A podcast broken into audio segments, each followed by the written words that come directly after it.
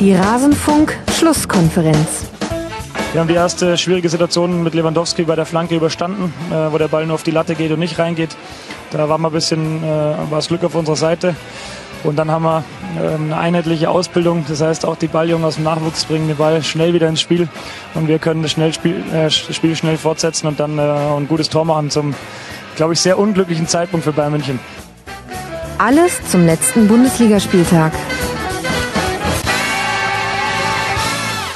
Hallo, ich begrüße euch in der Rasenfunk-Schlusskonferenz. Mein Name ist Max Jakob Ost, ich bin der Edgenetzer bei Twitter und ihr hörtet gerade Julian Nagelsmann bei den Kollegen und Kolleginnen von Sky, wie er den Beitrag des Balljungen zum Sieg über den FC Bayern erläutert hat. Auch das werden wir besprechen in dieser 136. Schlusskonferenz mit zwei fabulösen Gästen. Ich begrüße bei mir in der Runde zum einen Marina Schweizer vom Deutschlandfunk bei Twitter at SwissMari. Hallo Marina. Hallo. Und außerdem mit dabei Alice Tietje von Sportdeutschland TV bei Twitter at SportslandAlice. Hallo Alice. Hallo Max. Schön, dass das geklappt hat in dieser Runde. Bevor wir über den dritten Spieltag sprechen wollen, und da gibt es dann doch so einige Dinge zu besprechen, wer hätte das erwartet, muss ich noch ein Dank loswerden, und zwar an die insgesamt über 500 Supporter, die den Rasenfunk im August unterstützt haben. Vielen, vielen Dank. Ihr seid für uns der Anker und Halt in einer Welt, die ohne Loyalität auskommen muss und in der nur das Geld zählt. In diesem Sinne vielen Dank für euer Geld. Robert Lewandowski salutes you. Wer wissen möchte, wie man den Rasenfunk unterstützen kann, kann das herausfinden auf rasenfunk.de slash unterstützen. Und es gibt jetzt auch Rasenfunk-Sticker in einer sehr begrenzten Auflage. Was ihr tun müsst, um da welche zu bekommen, rasenfunk.de slash Sticker ist euer Freund. Und jetzt aber genug des Geredes. Wir müssen unbedingt über diesen Spieltag sprechen, an dem es, Alice, die erste Niederlage für den FC Bayern gab. In Hoffenheim 0 zu 2 verloren. Julian Nagelsmann setzt seine ungeschlagene Serie gegen die Bayern fort. Wie hat Hoffenheim das denn geschafft? Ähm, ich glaube, dass sie sich ein bisschen, sie hatten die Ruhe drinne und dann kommt ein bisschen Glück dazu. Wir werden bestimmt auch noch über den kleinen Balljungen sprechen. Und ich äh, glaube, dass ähm, die Bayern am Anfang sehr, sehr stark gemacht haben und dann aber klassisch ausgekontert worden und damit dann auch nicht mehr zurück, zurechtgekommen sind. Und äh, Nagelsmann hat taktisch umgestellt und das hat sich im Endeffekt auch ausgezahlt. Wie hast du denn die Umstellung wahrgenommen? Also ich habe so zwei Phasen im Hoffenheimer Spiel gesehen. Das eine war das nach zehn Minuten dieses aggressive Anlaufen. Darauf hat man verzichtet, einfach weil die Bayern sich aus jeder Gegenpressing-Situation befreit haben und dadurch dann recht viel Räume offen hatten.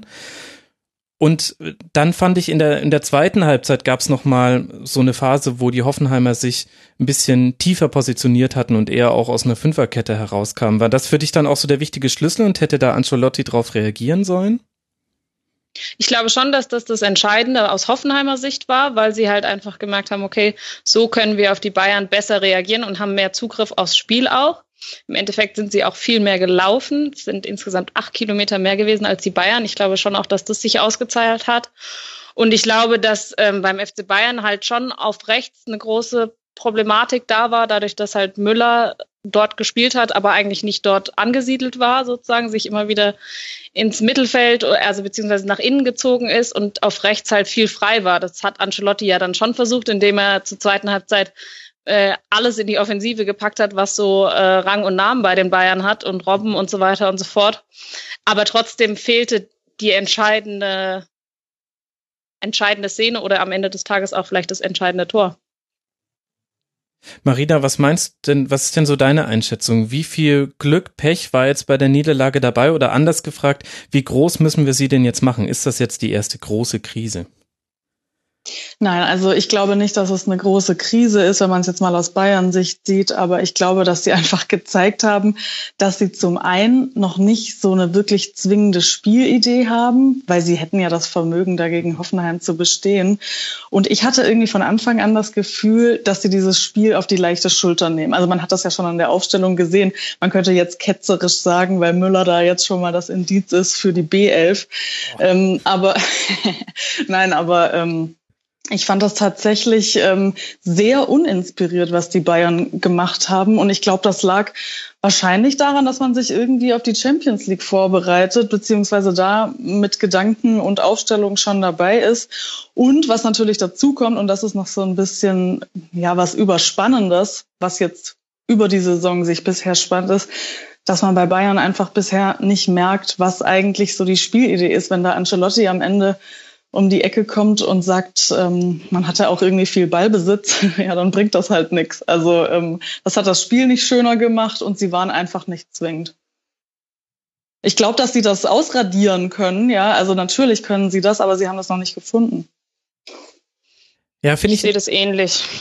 Ja. Also ich glaube, dass das so ein bisschen, ich habe so manchmal so das Eindruck, dass es so in der Bundesliga so ein bisschen, was Ancelotti macht, auch so ein bisschen überspitzt gesagt laissez-faire ist quasi. Das ist ja. so, es ist nicht so ein richtiges, so ein eine Idee dahinter und es ist so, naja, im Endeffekt, es ist halt Bundesliga. Ich meine, wie viel man jetzt nach drei Spieltagen sagen kann, auch mal dahingestellt, aber ähm, Bundesliga und am Schluss sind wir so oder so Meister. Wir müssen uns jetzt konzentrieren, dass wir endlich wieder Champions League und DFB-Pokal irgendwie ähm, angehen. Und ähm, ich finde, das merkt man schon auch auf dem Platz. Und mhm.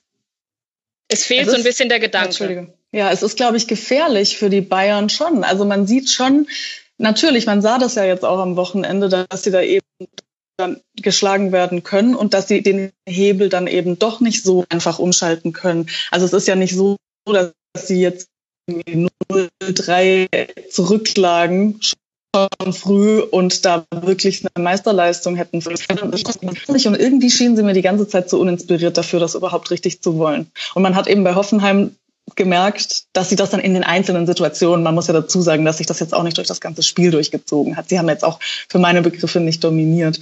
Aber dass man bei Hoffenheim dann eben in den entscheidenden Situationen das gemerkt hat, dass sie das eben richtig wollen. Ich meine, es fehlt ja auch immer das so, normalerweise machen die Bayern immer irgendwie ein Tor und das auch genau, zur rechten Zeit, ja. so dass es sich ja. Äh, sozusagen, dass auch sowas mal ausgebügelt wird, so ein Fehler wie beim 1 zu 0. Aber das hat irgendwie total gefehlt. Also ich glaube, man hat so ein bisschen, ich hatte so den Eindruck, hm, also die versuchen schon, aber so richtig zwingend, so richtig jetzt unbedingt hatte man jetzt irgendwie nicht so den Eindruck. Und ich finde, da sind halt auch noch ein paar Unstimmigkeiten und es ist mir ein bisschen zu unkreativ alles so. Mhm. Mir fehlt so ein bisschen mhm. der, der Pep. ja, sehr schön, ja, sehr schöner Pan, wie ich finde. Also an dem Punkt würde ich dir voll zustimmen, Alice.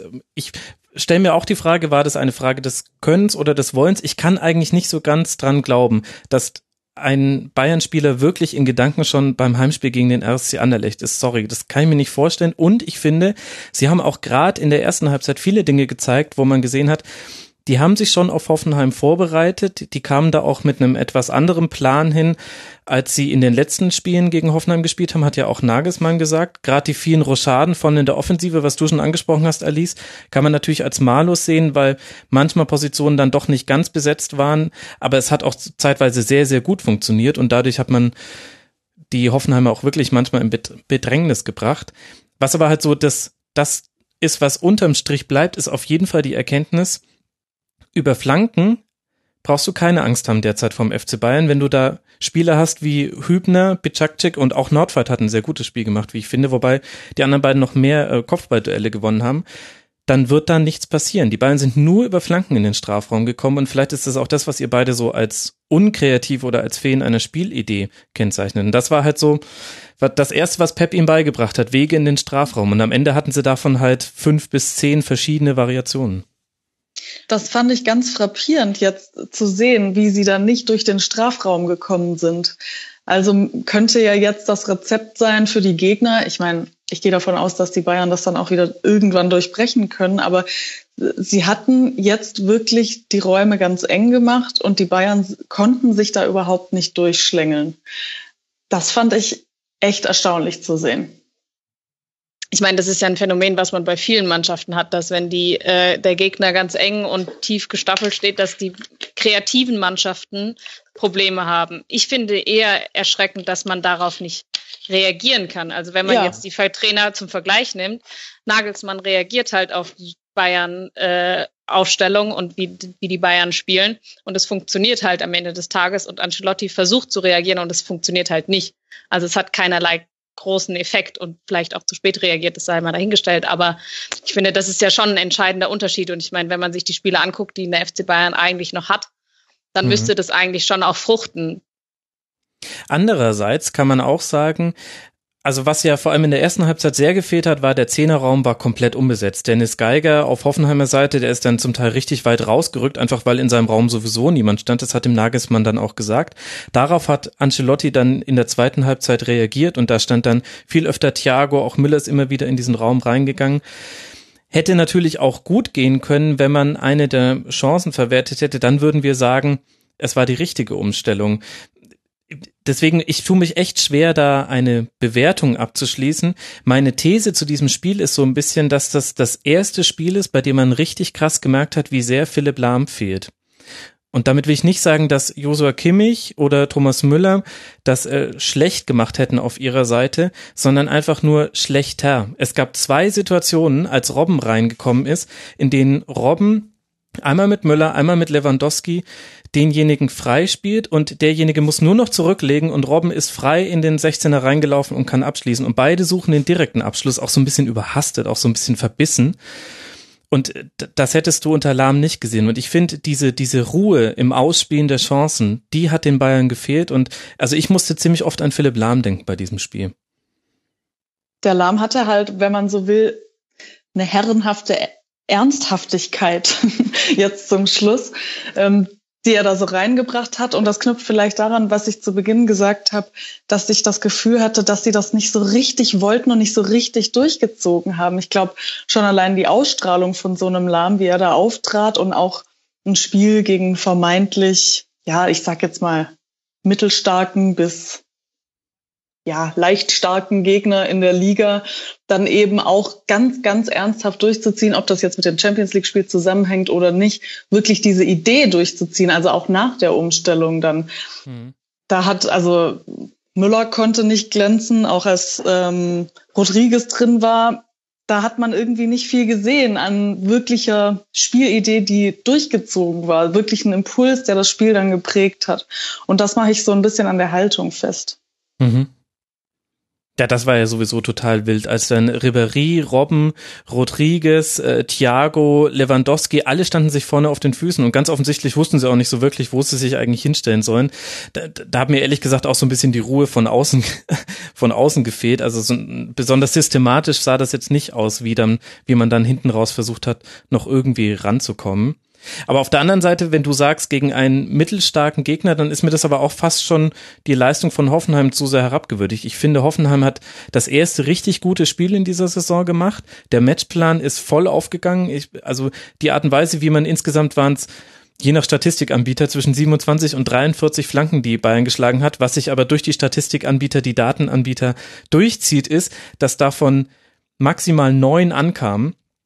Das heißt, man hat die Außen auch bewusst ein bisschen offen gelassen, eben weil man das erkannt hat, was du vorhin auch schon gesagt hast, Marina. Da ist der FC Bayern gerade nicht besonders gefährlich, wenn man es schafft, innen die Pässe auf den kurzen Pfosten und die hohen Bälle zu verteidigen. Das hat man hingekriegt. Ich meinte, ja, ich meinte jetzt auch nicht mittelstarken Gegner auf das Spiel bezogen, sondern eher so, was das Vorauseilende ist, was diesem Verein vorauseilt und wie man vielleicht mit welcher Haltung man in so ein Spiel geht, ob man den jetzt auf die leichte Schulter nimmt oder nicht. Ich weiß nicht, weil ich selbst jetzt nicht Fußball gespielt habe, aber ich kann es aus dem Handball sagen, wenn man während eines Spiels bemerkt, dass der Gegner stark ist oder stärker als man dachte, dann ist es oft, was die Haltung angeht, zu spät. Das ist gut zusammengefasst.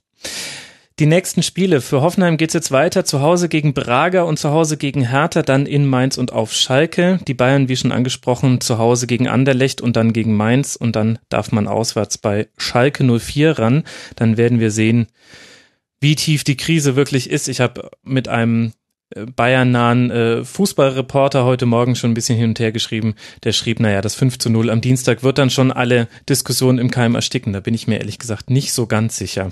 Aber das ist vielleicht auch eine Haltung, die man als, als nahe Verfolger des FC Bayern irgendwann bekommt. Man hat es wahrscheinlich schon zu oft erlebt. Da grinst die Kölnerin. ja, über Köln werden wir auch noch sprechen, Marina. Mal gucken, wie viel wir dann grinsen werden in diesem Segment. Aber zuerst möchte ich noch mit euch über Freiburg gegen Dortmund sprechen. Auch da haben wir etwas Unerwartetes erlebt, nämlich keinen Dortmunder Sieg. Und das, obwohl man gerade in Freiburg eine sehr, sehr gute Bilanz vorzuweisen hat und 60 Minuten in Überzahl gespielt hat. Allein die Statistiken sind grotesk. Also egal, welche ich mir da rausnehme. 27 zu 5 Torschüsse, 91 Prozent Passquote bei Dortmund, 52 Prozent bei Freiburg. Sokrates hatte 164 Ballaktionen, Castro 146, Toprak 140. Also ich könnte jetzt noch endlos weiter Statistiken herausziehen die alle aber nur das eine bedeuten würden. Es gab eine haushohe Überlegenheit, auch 82 Prozent Ballbesitz, aber kein Tor erzielt, Marina. War das jetzt nur Pech oder gibt es auch andere Gründe dafür, dass Dortmund da kein Dreier mitnehmen konnte?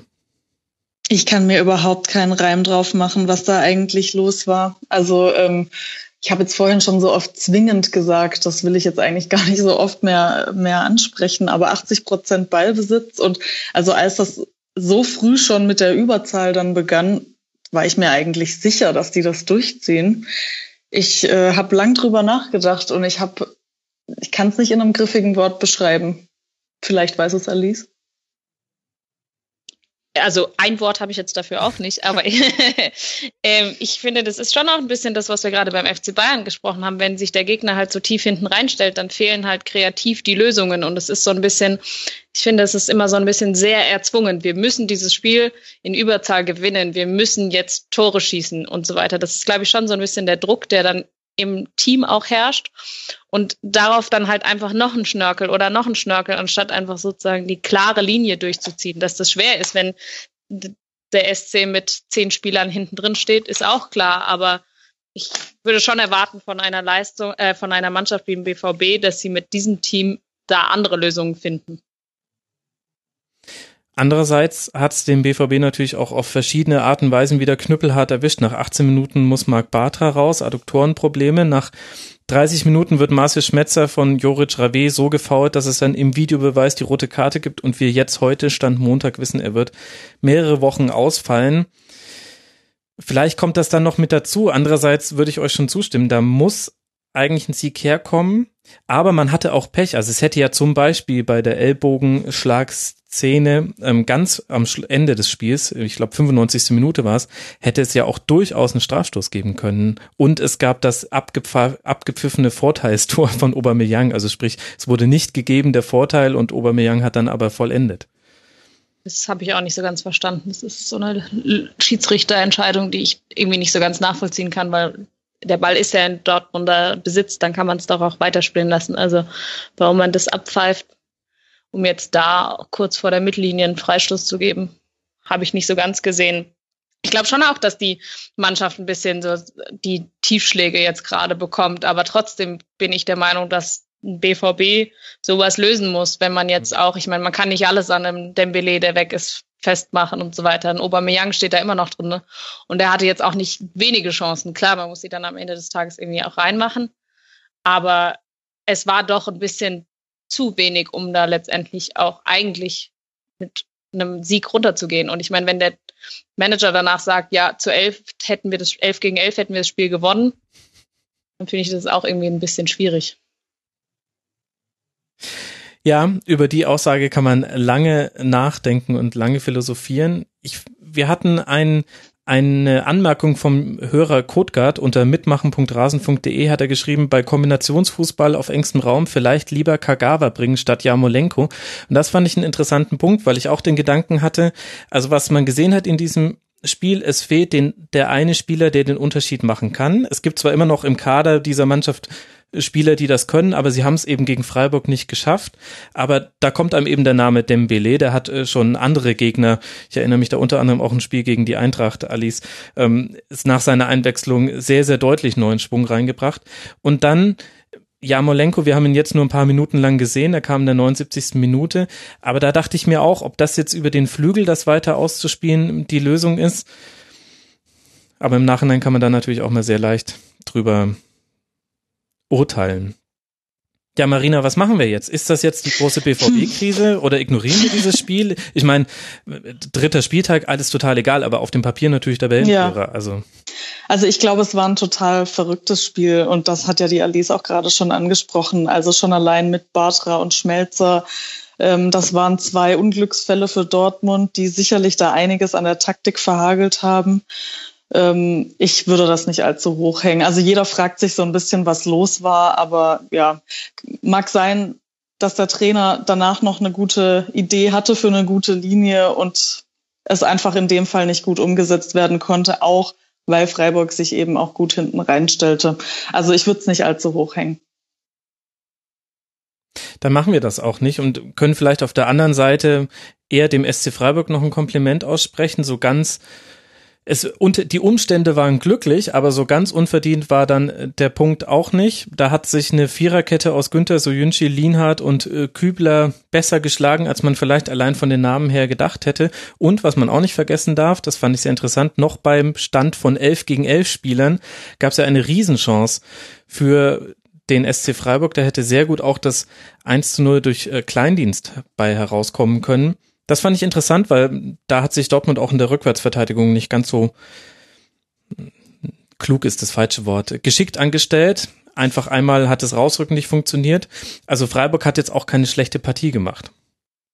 Ich finde es fast schade, dass das Spiel mit 10 gegen 11 äh, weitergeführt wurde, weil ich wäre wirklich gespannt gewesen, wie es gewesen wäre, wenn alle Mann auf dem Platz gewesen wären, weil der SC bei solchen Spielen manchmal auch für eine Überraschung gut ist und einfach auch ein bisschen sagen wir mal, Witz mit reinbringt in so eine Partie und es manchmal ein bisschen, genau wie bei dieser Chance vom Kleindienst, es einfach ein bisschen gefährlicher macht, als man vielleicht denken mag. Und am Schluss vielleicht gewinnt der BVB trotzdem 3-0 oder 3-1, aber trotzdem hat man irgendwie ein unterhaltsameres Spiel als dieses, wir stellen uns hinten rein und der andere läuft die ganze Zeit an. Das ist so ein bisschen Stimmt, aber ich glaube, dieses Spiel wäre einfach überhaupt nicht das gleiche gewesen, wenn das mit diesen beiden Verletzungen beziehungsweise dann eben mit der roten Karte nicht gekommen wäre. Deswegen, dann wäre es einfach ein komplett anderes Spiel gewesen, klar. Das ist jetzt aber, glaube ich, für die nächsten Wochen schon gar nicht so unwichtig. Vielleicht erinnern wir uns an dieses Spiel insofern zurück, als dass wir uns nochmal an die Verletzung vor allem von Schmelzer zurückerinnern. Für Dortmund geht's jetzt weiter in London bei Tottenham, dann zu Hause gegen den ersten FC Köln, die unter großem Druck stehen, auswärts beim HSV und dann zu Hause gegen Gladbach. Und da haut das jetzt schon ganz schön rein, dass man nicht mehr aus dem Vollen schöpfen kann personell, was man ja eigentlich sogar noch nie konnte in dieser Saison, wenn wir allein mal den Namen Marco Reus uns in Erinnerung rufen. Da bin ich gespannt, wie das wird in der Champions League. Für Freiburg geht's weiter in Leverkusen, dann zu Hause gegen Hannover 96 und dann auswärts bei Werder Bremen. Freiburg jetzt zwei Punkte aus den ersten drei Spielen geholt. Da werden wir mal gucken, wie das dann wird, wenn man wieder mit elf Spielern die nächsten Spieler vollbringt. Die nächsten Spiele. Wir haben jetzt schon über zwei Teams gesprochen, die noch ungeschlagen sind in dieser Saison und es gibt nur noch ein weiteres, was noch keine Niederlage erfahren hat. Das eine ist Borussia Dortmund, das andere die TSG aus Hoffenheim und jetzt sprechen wir, und das kommt für niemanden überraschend, über Hannover 96. Bei Wolfsburg ein 1 zu 1 geholt. Sehr interessant allein schon von der Taktik her. Wolfsburg hat mit Origi begonnen, dem Neuzugang der Laie aus Liverpool in einem 3-4-2-1, beziehungsweise manchmal 3-4-1-2, je nachdem, ob sie gegen oder mit dem Ball waren. Das fand ich ganz interessant. Und Hannover hat ein klassisches 4-3-3 dagegen gesetzt, so wie man es ehrlich gesagt bei Hannover jetzt auch in allen anderen Spielen in dieser Saison bisher gesehen hat. Auf dem Papier haben wir 17 zu 7 Torschüsse für Wolfsburg, aber auch eine Riesenchance für Hannover, ganz kurz vor Schluss aus 2 zu 1. Jetzt stelle ich mir die Frage, Marina, wie bewerten wir denn dann dieses Unentschieden? Geht das in Ordnung so? Welche Erkenntnisse hast du da mitgenommen? Ja, ich finde, das geht total in Ordnung, weil beide ähnlich kreativ waren in ihrem Weg nach vorne, fand ich, und ähnlich schludrig in manchen Fällen. Also ich, ähm, ich weiß jetzt nicht, ob schludrig ein süddeutscher Ausdruck ist, aber dann kann ich mich jetzt unter euch einreihen. Ja. Ähm, Lätschert, ja, also, würde Matthias Sammer noch ergänzen. Lätschert, ja genau. Naja, so, so ein Pass ist ja selten lätschert. Insofern ähm, würde ich das jetzt vielleicht nicht sagen. Nein, aber ich, ähm, also ich habe mir zwei, ja, ich habe mir ein paar Szenen aufgeschrieben. Also zum Beispiel diese eine Szene, gut, das ist vielleicht irgendwie Gomez, als er den Ball da so komisch verstolpert, da musste er ja dann wirklich auch ausgewechselt werden, hat sich wehgetan. Insofern ist das jetzt nichts, worüber man irgendwie besonders lachen muss. Aber das ist so ein bisschen diese, ja, Schludrigkeit passt ja auch zu diesem stolperig sein. Dann mhm. den Zuckerpass von Didavi auf Origi, ähm, das war dann eben im Abschluss irgendwie total ungenau. Das, das passiert. Also es, es gab einfach ein paar solche Szenen, ähm, bei denen ich dachte, ja, ähm, also das habe ich auf beiden Seiten gesehen und im Nachhinein muss ich dann irgendwie sagen, das ist mir hauptsächlich hängen geblieben aus der Partie. Mhm. Ähm, ich glaube, ja, wenn man natürlich nochmal von dem Harnik-Tunnel da absieht, das äh, ist mir natürlich hauptsächlich hängen geblieben. Aber ähm, ich finde, dass das eins zu eins in Ordnung geht. Ich hatte so ein bisschen immer den Eindruck, Alice, was diesem Spiel gefehlt hat auf beiden Seiten, war die Veredelung. Also so ein bisschen das, was Marina jetzt mit Schludrigkeit beschrieben hat. Es gab immer wieder tolle vorletzte und auch letzte Pässe, aber dann der Torabschluss, der hat oft gehakt und Mario Gomez neben dem, dass es glaube ich, ein großes Problem für Wolfsburg werden kann, wenn er jetzt länger fehlen könnte. Denn als äh, die Mata reinkam, sah man, das ist kein gleichwertiger Satz für Mario Gomez. Für den steht das fast so ein bisschen sinnbildlich. Ich hatte dann gleich vor Augen diese eine Situation beim Auswärtsspiel in Frankfurt, an die du dich sicherlich auch noch sehr gut erinnern wirst wo er nur den Pass in die Mitte spielen muss, damit das sichere 2 zu 0 fällt und er schafft es nicht, diesen Pass über fünf Meter anzubringen, spielt ihn in den Rücken seines Spielers. Das ist für mich gerade Mario Gomez, der agiert einfach sehr unglücklich jetzt in den ersten Spielen dieser Saison. Ja, ich glaube, bei Mario Gomez ist ja immer so eine, ich nenne es mal Glaubensfrage. Ähm, es gibt die Leute, die Fans von Mario Gomez sind und es gibt diejenigen, die sagen, er stolpert jeden Ball eh nur rein. Ich glaube, das ist so ein bisschen, und wenn er halt die Bälle noch nicht mal mehr reinstolpert, sondern halt noch daneben stolpert, dann sieht es halt sehr unglücklich aus, wenn man es jetzt hart ausdrückt. Ich finde, was ich mir aufgeschrieben habe bei Wolfsburg, äh, ist einfach harmlos. Also ich finde, die sind halt, ich meine, die Davi hat die zwei Tore geschossen, die sie erzielt haben bis jetzt.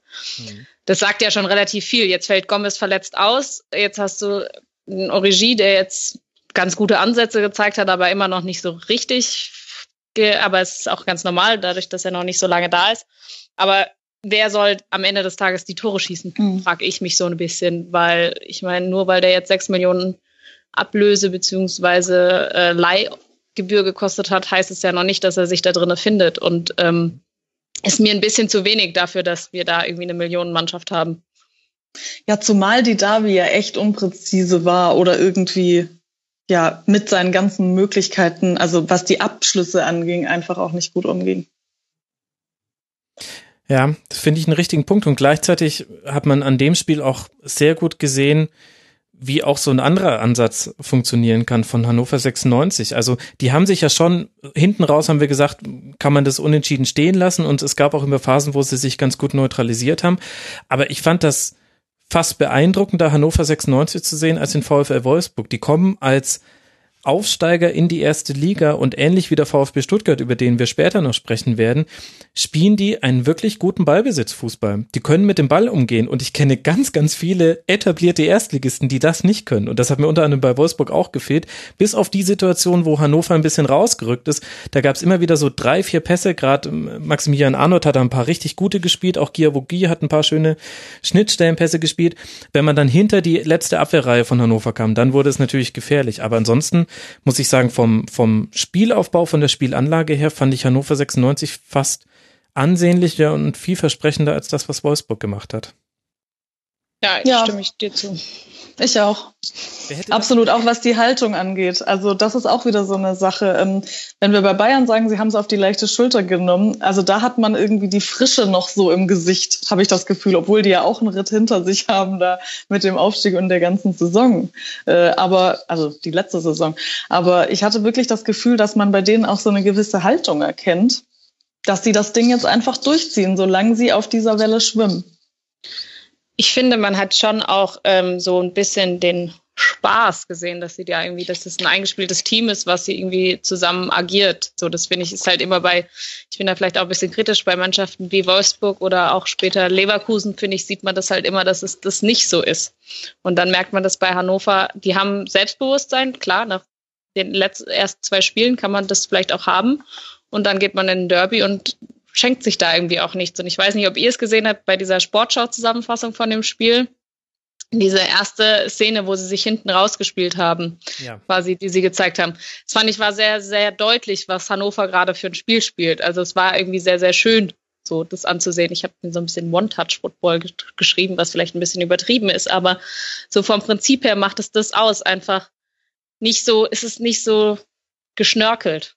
Mhm. Hm. Also für alle Hörerinnen und Hörer, die es nicht gesehen haben, das war eine Szene aus der zweiten Minute, in der Wolfsburg bei Abstoß Hannover eigentlich alle offensiven kurzen Passwege zustellt und trotzdem Schauner einfach den Ball auf die ähm, Seite spielt, im Vertrauen, dass sich da Hannover schon aus dieser Pressing-Situation befreien wird. Und genau das tun sie mit drei schnellen Pässen. Und dann hat Jonathas ähm, rutscht dann knapp an der Hereingabe am Tor vorbei.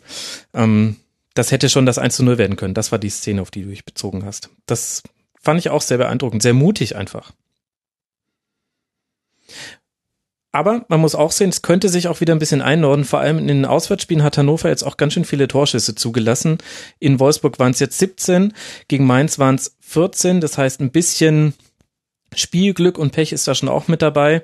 Aber insgesamt, mich haben sie überrascht. Es liegt auch an meinem blinden Fleck zweite Liga. Ich habe immer zu wenig Zeit, auch noch die zweite Liga zu gucken. Äh, sonst hätte man das vielleicht schon sehen können. Aber Arbeitsthese, vielleicht hilft einem so ein Jahr in der zweiten Liga auch mit dem Ball umzugehen, weil man ihn da häufiger hat als Absteiger, als etablierter Absteiger. Weil bei Stuttgart finde ich es ganz ähnlich. Finde ich wirklich erstaunlich, wie gut die im Ballbesitz in der ersten Liga mithalten, da wenig Fehler machen. Für die wenigen Fehler, die sie machen, werden sie dann auch immer gleich bestraft. Aber dann, wenn du trotzdem mit nur einem Gegentreffer mit sieben Punkten da stehst, dann zeigt das ja, allzu viele Fehler waren das nicht. Also wirklich gut. Und auch vorne, Jonathas, Harnik, Klaus, tolles Offensivtrio. Auch Felix Klaus hatte ja auch zwei, drei Situationen, wo er in den Strafraum reingezogen ist, aber auch gegen den Ball. Die machen das wirklich sehr, sehr engagiert. Bin gespannt, wie weit sich das trägt.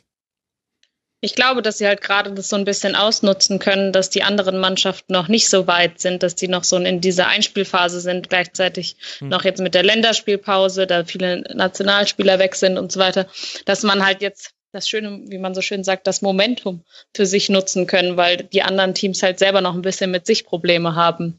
Und das hat halt Hannover nicht und kann noch ein bisschen sozusagen freigeistig aufspielen. Ja, gerade was diese ganzen Wechsel angeht und diese Eingliederung, also das, also sehe ich jetzt bei Hannover irgendwie auch eher schon so eine Stabilität. Vielleicht ist es die Eingespieltheit aus der zweiten Liga, ich weiß es nicht. Es ist eigentlich ziemlich frustrierend oder muss frustrierend sein, wenn man das aus Sicht eines etablierteren Erstligisten, der viel ja. Geld ausgibt für, ja. ähm, für Transfers, der das jetzt anguckt, ähm, muss es doch eigentlich total frustrierend sein. Aus Sicht dieser Etablierten ist es dann natürlich schon meistens so, dass es sich irgendwann umkehrt. Aber ja, wer weiß. Also ich meine, das ist ja ein Fragment der Ausgaben, die Hannover jetzt äh, hatte mhm. im Vergleich zu anderen. Kann natürlich auch äh, dem einen oder anderen zu denken geben. Naja, sie haben neun Millionen für Jonathas ausgegeben. Ja, also gut, so. Okay. Ja, ja. okay, ja, klar.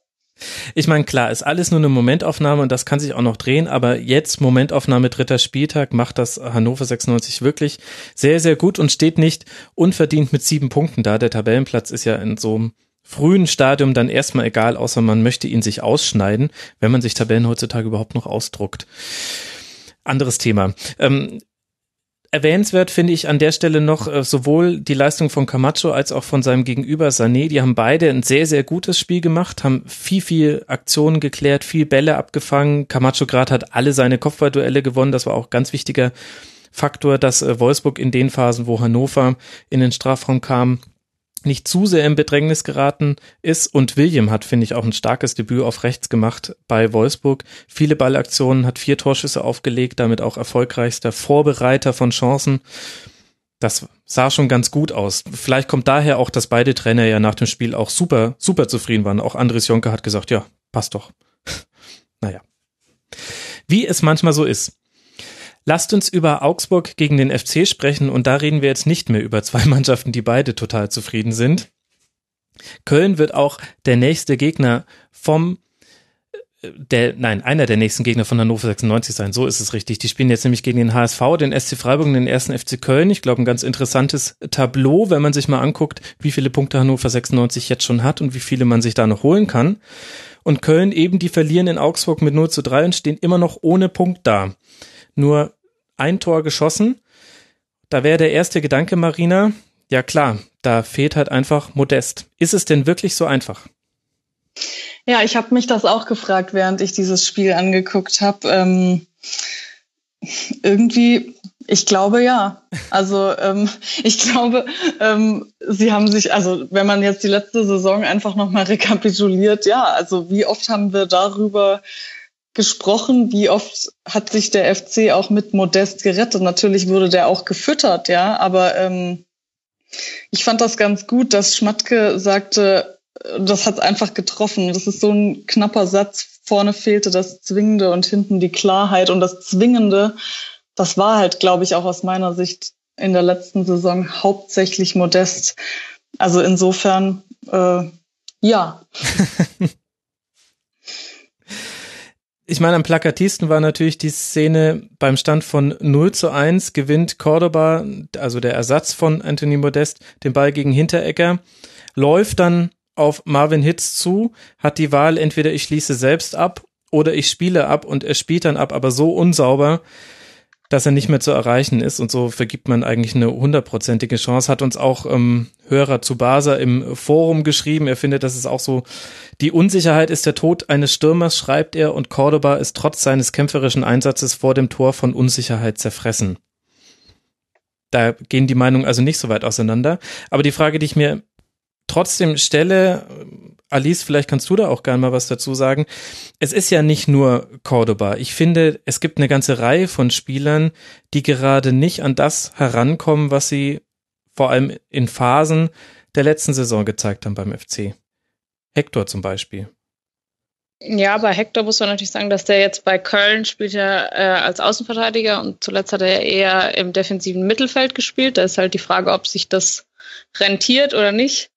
Er hat natürlich auch jetzt nicht sein bestes Spiel gemacht, sagen wir mal. Ich, ich glaube, dass das halt, ich weiß nicht, ich habe das Gefühl, dass Köln so ein bisschen mit so einer, mit dem Hype über die Europa League und gleichzeitig aber dann irgendwie so eine Verunsicherung in der Liga irgendwie reingegangen ist und das sich jetzt nach zwei, drei Spieltagen schon so durchgezogen hat. Also man hat ja gesagt, okay, die Länderspielpause ist jetzt nochmal Neuanfang, wo es auch schon krass ist, dass man das nach zwei Spieltagen sagen muss. Mhm. Und ähm, aber davon hat man ja wirklich nichts gemerkt. Ich finde schon, das war schon auch erschreckend, was da für Fehler sind. Und ich glaube, das ist halt so eine Verkettung dann auch am Ende des Tages ist, weil ähm, also beim 0 zu 1 Sörensen verschätzt sich komplett. Mhm. Und das ist halt einfach, ich, du hast halt, hinten machst du die Fehler und vorne schießt du halt keine Tore momentan. Und das ist halt schon, was ich halt recht einfach. Also ich glaube, dass mit Modest hast du halt jemanden gehabt, der dann vorne halt einfach irgendein Ding reingemacht hat. Kein Mensch weiß eigentlich manchmal warum, aber oder wie, aber er hat sie halt gemacht. Und dann hast du halt statt, äh, stand's halt statt 0-1, stand's halt dann 1-1 und dann hast du halt irgendwie sozusagen, bist du so mitgeschwommen wieder. Und das, das fehlt halt jetzt einfach. Und ich glaube auch nicht, dass Cordoba der komplett Richtige dafür ist, weil der hat bei Mainz ganz gut gespielt. Er war jetzt aber auch nicht, dass man sagt, wow, krass. Ähm, der könnte Modest eins zu eins ersetzen. Auch ein anderer Spielertyp. Und ich glaube, es fehlt halt einfach ein bisschen was. Also ich habe mir das gestern, ähm, nee, Moment, äh, jetzt reden wir über Samstag. Ja. Ähm, ich habe mir das am Samstag ähm, die ganze Zeit überlegt, was eigentlich die Begründung sein könnte und hatte dann auch dieses Interview äh, im Kopf so von wegen, wir äh, wir haben jetzt irgendwie den Reset-Knopf gedrückt und wir, ähm, wir haben jetzt über die Länderspielpause und so nochmal gemerkt, so was wir wollen. Man sucht ja eigentlich immer nach so einer übergeordneten Erklärung, also sowas wie englische Wochen, die Spieler sind durch, aber die kommen ja erst noch. Und äh, bei dem Gedanken war ich dann doch relativ erschreckt darüber, als ich mir vor allem natürlich die Abwehrleistung angeguckt habe, weil man einfach so oft zu spät war mhm. und ähm, so die Zuordnung nicht gestimmt hat, dass ich mich, also das ist, glaube ich, auch echt nichts gewesen, was irgendwie einstudieren, wo einstudieren hilft, sondern teilweise die Schnelligkeit, also sowohl tatsächlich in schnellen Situationen, die körperliche Schnelligkeit, aber auch so die Schnelligkeit, Variabilität im Kopf, ja, was gerade, was die Defensivleistung anging. Das fand ich erschreckend, weil sowas dann ja eigentlich eher auch mal kommt, wenn man müde ist, ausgelaugt und dazu haben sie einfach keinen Grund. Ich weiß nicht, wie lange sie gefeiert haben nach der letzten Saison, aber so lange kann sich das ja eigentlich nicht ziehen. würde ich jetzt nicht von ausgehen. Und äh, gerade der Stellungsfehler beim 1 zu 0 im Kopfball von Finn Bogerson, der war schon krass. Und auch vorher gab es ja schon Chancen für Augsburg, wenn da Finn Bogerson einmal äh, kurz vorher ein bisschen besser auf Gregoritsch ablegt, dann steht schon ganz früh 1 zu 0 ja, im Grunde haben wir es ja jetzt schon beschrieben. Es stimmt hinten und vorne nicht. Vorne erarbeitet man sich im Schnitt 15 Torschüsse pro Spiel. Das ist äh, überdurchschnittlich für die erste Bundesliga. Stand dritter Spieltag, aber nur einer davon ging bisher rein und hinten macht man eben die angesprochenen Fehler.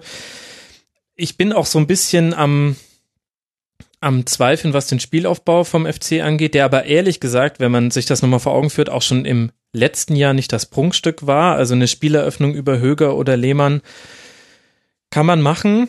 Ähm, mit den langen Bällen auf Modest hatte man da auch früher immer noch einen guten Plan B, der auch oft nicht in Ballverlusten gemündet hat. Das ist bei Cordoba jetzt auch ein bisschen anders, liegt aber nicht nur an Cordoba. Und ein paar Spieler wirken auf mich auch überspielt. Also Jonas Hector zum Beispiel jetzt im Spiel gegen Augsburg, der spielt gegen Marcel Heller, der wahnsinnig offensiv sich postiert hat, der, der viel, viel Wirbel offensiv gemacht hat, aber hinter dem auch unglaublich viel Raum offen war. Und Bittencourt und Hector haben es nie geschafft, diesen Raum hinter Heller auszunutzen und dann Kedira oder Opare rauszuziehen und dadurch kommt ja dann eine Bewegung rein. Also ein bisschen hat da auch die Initiative gefehlt. Das, was du vorhin immer ja. mit Haltung benannt hast, Marina. Ja, also genau. Also in, in der ersten Hälfte hatte ich tatsächlich das Gefühl, da stimmte auch die Haltung überhaupt nicht. In der zweiten Hälfte fand ich schon, dass sie irgendwie mehr gekämpft haben. Also sie sind auch nicht so in die Lücken vorgestoßen, wie man sie jetzt vielleicht als Zuschauer gesehen hätte oder sie dann vielleicht äh, ja gefüllt hätte. Mm, sie waren dann aber eben immer auch noch ziemlich unpräzise. Also selbst mhm. wenn man da dann irgendwas an der Haltung verändert hat und dann auch ein bisschen mehr so den Kampfgeist gezeigt hat, dann hat es spielerisch einfach trotzdem nicht geklappt, weil man einfach immer noch nicht präzise genug war. Ja. Und auf der anderen Seite hatte man in diesem Spiel einen Gegner, der das auch wirklich sehr gut zu nutzen wusste. Augsburg jetzt mit vier Punkten nach drei Spielen stehen hervorragend da, haben dieses Spiel, ich denke, da sind wir uns alle einig, nach dem, was wir jetzt schon über den FC erzählt haben, verdient gewonnen. Finn Bogerson macht einen Hattrick, äh, wobei das dritte da kann er sich bedanken bei Cordova, der so an den Innenpfosten geschossen hat, dass er genau ihm vor die Füße fiel, aber das hat ganz gut zu dessen Tag gepasst. Aber ich fand auch, Alice, dass äh, Augsburg ein wirklich gutes Spiel gemacht hat. Also es war nicht nur, dass Köln Schwächen gezeigt hat, die man so nicht immer von ihnen gesehen hat, sondern Augsburg hat das auch wirklich für sich zu nutzen gewiss. Gerade Philipp Max auf der linken Abwehrseite, den fand ich richtig stark. Ja, sehe ich ähnlich. Ich finde, dass sie halt einfach gut Tempo gemacht haben und dass sie halt auch einfach, ich bin ein Fan von diesem schnörkellosen Spiel. Das ist. Äh, Bist der Eintracht-Fan, klar. ja. ähm, das ist einfach, sie sind halt sehr, sehr viel gelaufen und haben ihren Tempo aber auch sehr gut nach vorne gebracht. Und das hat man dann einfach gesehen, dass die halt sich dort gut durchsetzen konnten. Und mir hat sehr gut gefallen, wie Augsburg gespielt hat. Und für mich ist eigentlich Augsburg ein Abstiegskandidat, von daher umso überraschender. Ja, nicht nur für dich, also da haben ja auch die Hörerinnen und Hörer vor der Saison Augsburg als Abstiegskandidat getippt, die über, jetzt muss ich gerade überlegen, ich glaube es waren 300 oder 400 Tabellentipps, die ich da ausgewertet habe. Das heißt, wir könnten von Schwarmintelligenz oder auch Nicht-Intelligenz, glaube ich, dann schon sprechen. Und überhaupt fand ich, dass dass man auch gesehen hat bei Augsburg, was in der letzten Saison gefehlt hat, allein dadurch, dass Kajubi und Finn Bogerson so lange nicht mit dabei waren. Die alleine schon, allein Max Kajubi, Finn Bogerson waren für sich genommen schon in dem Spiel so viel wert wie fünf Kölner Gegenspieler, womit ich jetzt nicht den persönlichen, den Menschen zu nahe treten möchte, aber vom Spielerischen her, die haben einen unglaublichen Wirbel gemacht. Vielleicht haben wir Augsburg alle unterschätzt, auch vor dem Hintergrund, dass sie in der letzten Saison ja auch wirkliche Probleme hatten, allein von Verletzten her. Ja, und man muss sagen, mit Heller hat man natürlich auch noch jemanden auf der Außenbahn, der halt einfach sehr, sehr schnell ist. Und ähm, man, ich glaube, viele haben sich gewundert, dass er jetzt nach Augsburg nochmal in die erste Liga geht, weil er vielleicht nicht unbedingt der sagen wir mal, optimale erste Ligaspieler ist, weil er doch auch Schwächen hat. Aber wenn er es halt auf, aufs Feld bringt, seine Schnelligkeit, so wie jetzt gegen Köln und dort halt auch ein bisschen Raum bekommt, dann ist er halt einfach gefährlich und kann halt die Spieler auch gut einsetzen und bringt da halt nochmal ein anderes Tempo mit rein. Und ich finde, das hat man schon auch gemerkt. Ja, schauen wir mal, wie sich dieser Trend verstetigt. Augsburg auch viel mit langen Bällen gespielt und es ist jetzt nicht so, dass wir hier eine Ballbesitzmannschaft haben, aber das ist ja völlig legitim. Es muss ja nicht jeder versuchen, den Gegner auszukombinieren. Die nächsten Gegner für den ersten FC Köln sind prominent. Erst Arsenal, dann Dortmund, dann als Höhepunkt natürlich ein Heimspiel gegen die Eintracht, dann auswärts bei Hannover 96 gegen Belgrad und gegen Leipzig und der nächste Gegner des FC Augsburg, Alice, das wird dir keine Überraschung sein, ist die Eintracht aus Frankfurt. Und über die würde ich jetzt gerne sprechen wollen. Alice, erzähl mir doch mal, wie hat Eintracht Frankfurt das hinbekommen, in Gladbach 1 zu 0 zu gewinnen? Sie waren einfach besser und taktisch klug eingestellt, hatten eine sehr gute Defensivleistung und äh, Gladbach ist nicht allzu viel eingefallen durch das taktische Werk von Niko Kovac. Aber und am Endeffekt haben wir ein äh, neues Sturmduo, was äh, sehr gut funktioniert. Und wir sind 122 Kilometer gelaufen im Spiel. So viel wie noch nie seit der Datenerfassung und so viel wie kein anderes Team an diesem Spieltag. Ich meine, es zeigt nicht immer was, aber es merkt halt, merkt man halt schon. Also wir haben gerade zu Beginn haben wir die Gladbacher total überrannt. Mhm. Und ähm, kann ja nach zwei, zwei Minuten schon 1-0 stehen. Ähm, aber Boateng wollte nicht. Wenn, und, er, wenn er seinen ähm, Fuß mal stillgehalten hätte. Also für die Hörerinnen und Hörer, die es nicht vor Augen haben, Gatinovic hat eigentlich den Ball schon ins Tor befördert. Boateng hat ihm noch einen letzten Schubser fünf Zentimeter vor der Torlinie gegeben und er stand aber halt leider im Abseits. Genau, und normalerweise würde man ja vermuten oder sagen, dass sowas nach zwei Minuten, wenn es dann auch aberkannt wird, für Gladbach eigentlich so ein Hallo-Wach-Effekt ist. Und das kam halt gar nicht, sondern die Eintracht hat halt einfach weitergemacht und ähm, hat dann auch relativ schnell das offizielle 1-0 durch Boateng geschossen. Mhm. Und ähm, Gladbach hat zur zweiten Halbzeit umgestellt, aber es ist ihnen nicht so viel eingefallen. Also es waren wenig Chancen, es war zwar viel Ballbesitz, aber es ist nicht viel passiert, sagen wir mal so. Jetzt schaue ich mir die Spiele an bei der Eintracht, Alice. Und das ist wie in der letzten Saison, dass ich mir denke, okay, kannte ich vor der Saison nicht so wirklich, hm, schon mal gehört, ähm, ja, schon mal gehört, aber wieder sehr, sehr viel Wundertüte. Ich kann mich auch noch erinnern, in der Saisonvorschau war das auch einer der Gründe, warum sich gerade meine Gäste schwer damit getan haben, Frankfurt einzuschätzen. Und ich habe gesagt, I believe in Nico Kovac, das wird schon irgendwie werden. Ich fühle mich auch bestätigt, denn ich habe auch taktisch hier ein paar Dinge gesehen, jetzt gerade in dem Gladbach-Spiel auch, da können wir gleich noch drüber sprechen. Aber lass doch mal so ein bisschen über die Neuzugänge bei Eintracht sprechen. Das fängt schon hinten an. Wir hatten eine Abwehrreihe mit Salcedo, Abraham und Fallett, weil Makoto Hasebe nicht spielen konnte. Hat mir genau. aber ehrlich gesagt in dem Spiel gar nicht so sehr gefehlt, Hasebe. Nee, man muss sagen, dass auch ein bisschen überraschend kam, dass äh, Nico Kovac trotzdem mit einer Dreierkette gespielt hat, auch mhm. obwohl Hasebe ausgefallen ist, weil viele gesagt haben, okay, von dieser Dreierkette ist Hasebe sozusagen sein Prunkstück. Und ähm, mit Salcedo, der Neuzugang ist und zum ersten Mal Startelf gespielt hat, und Fallett, der jetzt sein drittes Spiel macht, ist natürlich schon mutig. So ein bisschen uneingestimmt. Aber das hat gut geklappt. Ich fand die Eintracht schon defensiv sehr stark, sehr, bis auf den einen Aussetzer vom Salcedo, wo er den Gladbacher anspielt, mhm. ähm, fand ich das also relativ beeindruckend dafür, dass die noch nicht lange gespielt haben zusammen. Marina, wie hast du denn die Leistung von Eintracht gesehen, dass wir auch noch einen neutralen Blick drauf bekommen? Ja, musste, okay, musste jetzt ich die auch Alice eine leichte erden. Tendenz, eine leichte Ach. Tendenz habe ich ja schon auch. Ich habe es ja beim letzten Mal schon erzählt, dass meine Schwester und mein Schwager ganz fanatische Frankfurt-Fans sind, Richtig. die mir immer am Wochenende ach, ganz viel überzeugende SMS schicken. Ähm, was, du, hast, du hast Verwandte, die noch SMS schicken? Was ist denn da los? Nein, das sage ich nur als ja, ja. Überbegriff, um ja, hier keine Werbung zu machen.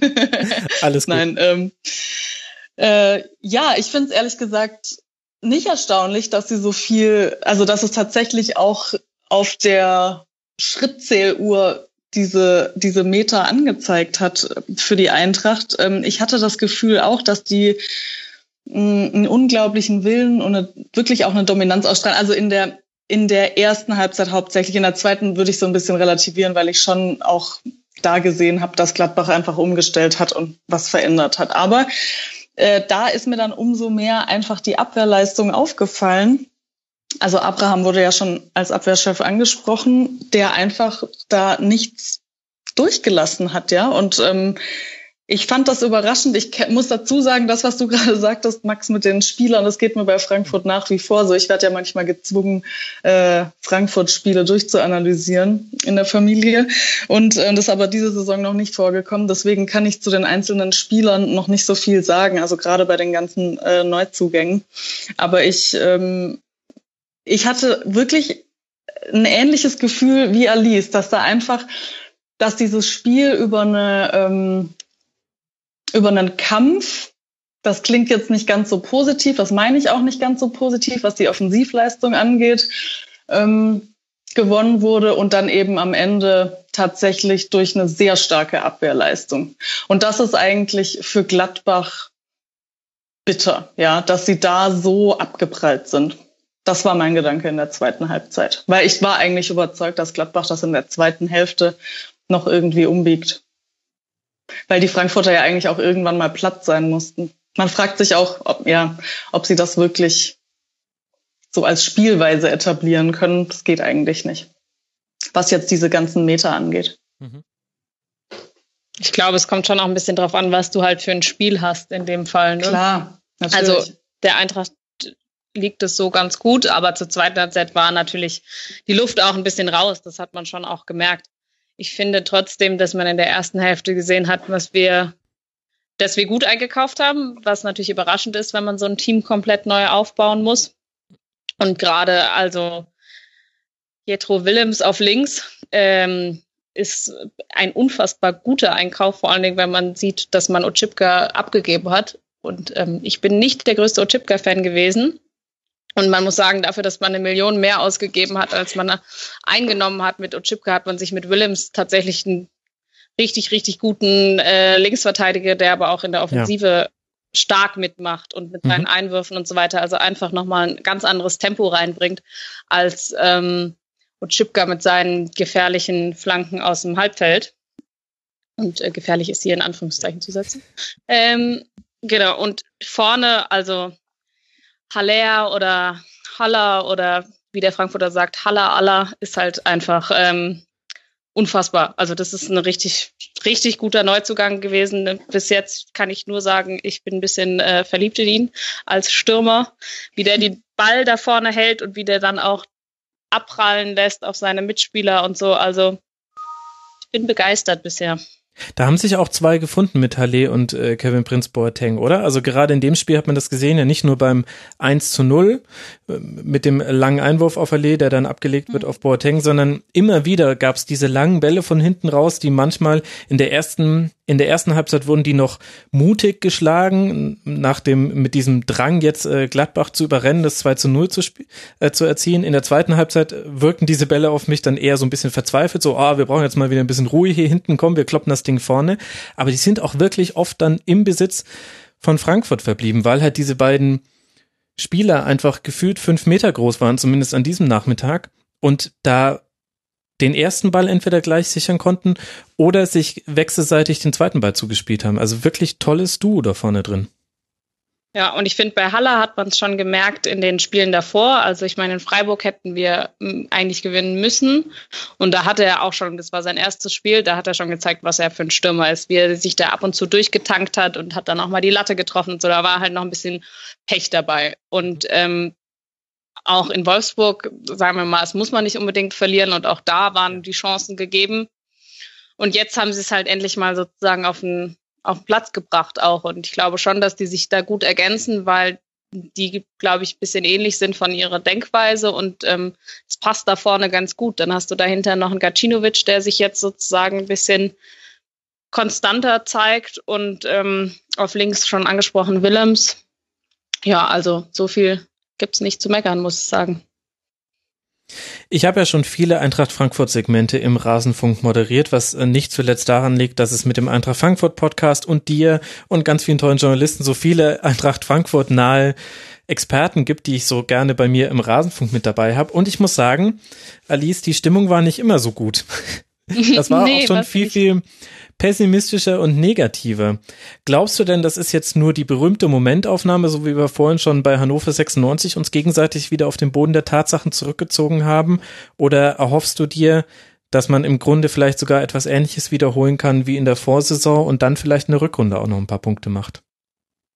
Ich glaube schon. Ich glaube nicht, dass es so, so überaus hera herausragend wird wie die Hinrunde letzte Saison, sondern ähm, dass es ein bisschen ein paar Ausrutsche auch geben wird. Ich glaube schon, dass sich ein bisschen mehr Ruhe und Vertrauen reingebracht wurde in die Eintracht, was auch sehr ungewöhnlich ist, weil wir eigentlich in den letzten vergangenen Jahren sehr unruhiges ähm, mhm. Terrain immer waren. Und ich, durch Nico Kovac fand ich, hat sich das schon sehr gelegt.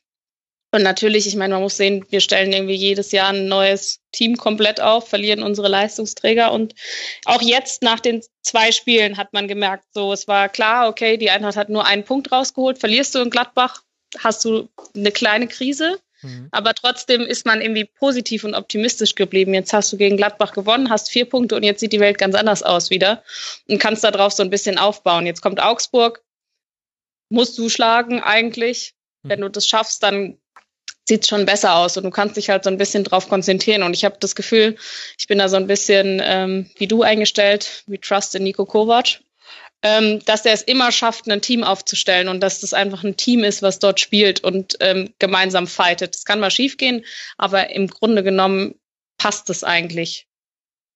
Ich glaube das ehrlich gesagt auch. Und was mir jetzt auch noch mal so gekommen ist, als ich Frankfurt jetzt so bei den ersten Spielen beobachtet habe und mir das dann noch mal auffiel, wie wenige Spieler ich eigentlich kenne, dann habe ich mich an diese PR-Kampagne oder Marketing-Kampagne von Frankfurt erinnert. Ich weiß gar nicht, ob die noch läuft. So von wegen, wir haben Spieler aus aller Herren Länder, wir sprechen alle nicht die gleiche Sprache, aber wir haben irgendwie Spaß und wir stehen da für eine Mission ist, ist ja irgendwie eine nette Kampagne und alles, aber ich hatte, ich hatte so ein bisschen das Gefühl, ohne dass das jetzt darum geht, dass die Leute alle aus unterschiedlichen Ländern kommen.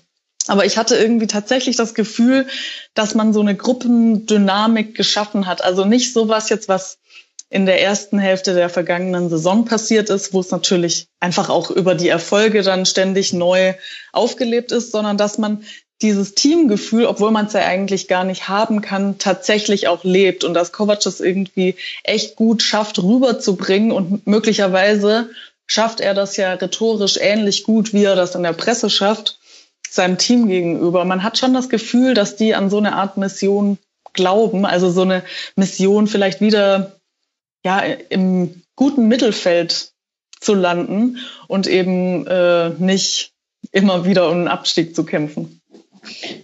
Ja, ich glaube das auch und ich glaube, dass man sich auch mit Boateng tatsächlich nochmal taktisch oder Mannschaftsgefüge technisch clever verstärkt hat. Es gibt äh, viele, die halten nicht viel davon. Ich war eigentlich relativ begeistert, weil ähm, was der Eintracht schon länger fehlt, ist mal so ein Lautsprecher auf dem Platz, der auch mal den Mund aufmacht und mal sagt, wenn es nicht so gut läuft. Und ähm, gleichzeitig auch mit, der, mit den Fans sozusagen so ein bisschen eine Bewegung reinbringen kann und da keinen Respekt hatte, hat vor den Fans, was äh, bei der Eintracht, finde ich, relativ häufig gegeben war. Und dadurch hast du, hat Kovac auch noch jemanden auf dem Platz, mit dem er sozusagen das so emotional, taktisch rüberbringen kann. Und ich finde, das merkt man schon, dass Boateng da so ein bisschen zum Leader wird und das aber auch ganz gut machen kann. Und von daher ich glaube, sie sprechen halt auf dem Platz irgendwie so dieselbe Sprache. Und man muss sagen, es ist auch eine große Leistung, wenn ähm, du einen Kader hast mit 27 Spielern mhm. und im Endeffekt dürfen sechs oder sieben immer nicht mitfahren und trotzdem hast du keine Unruhe in dem Team. Das musst du auch erstmal so hinkriegen.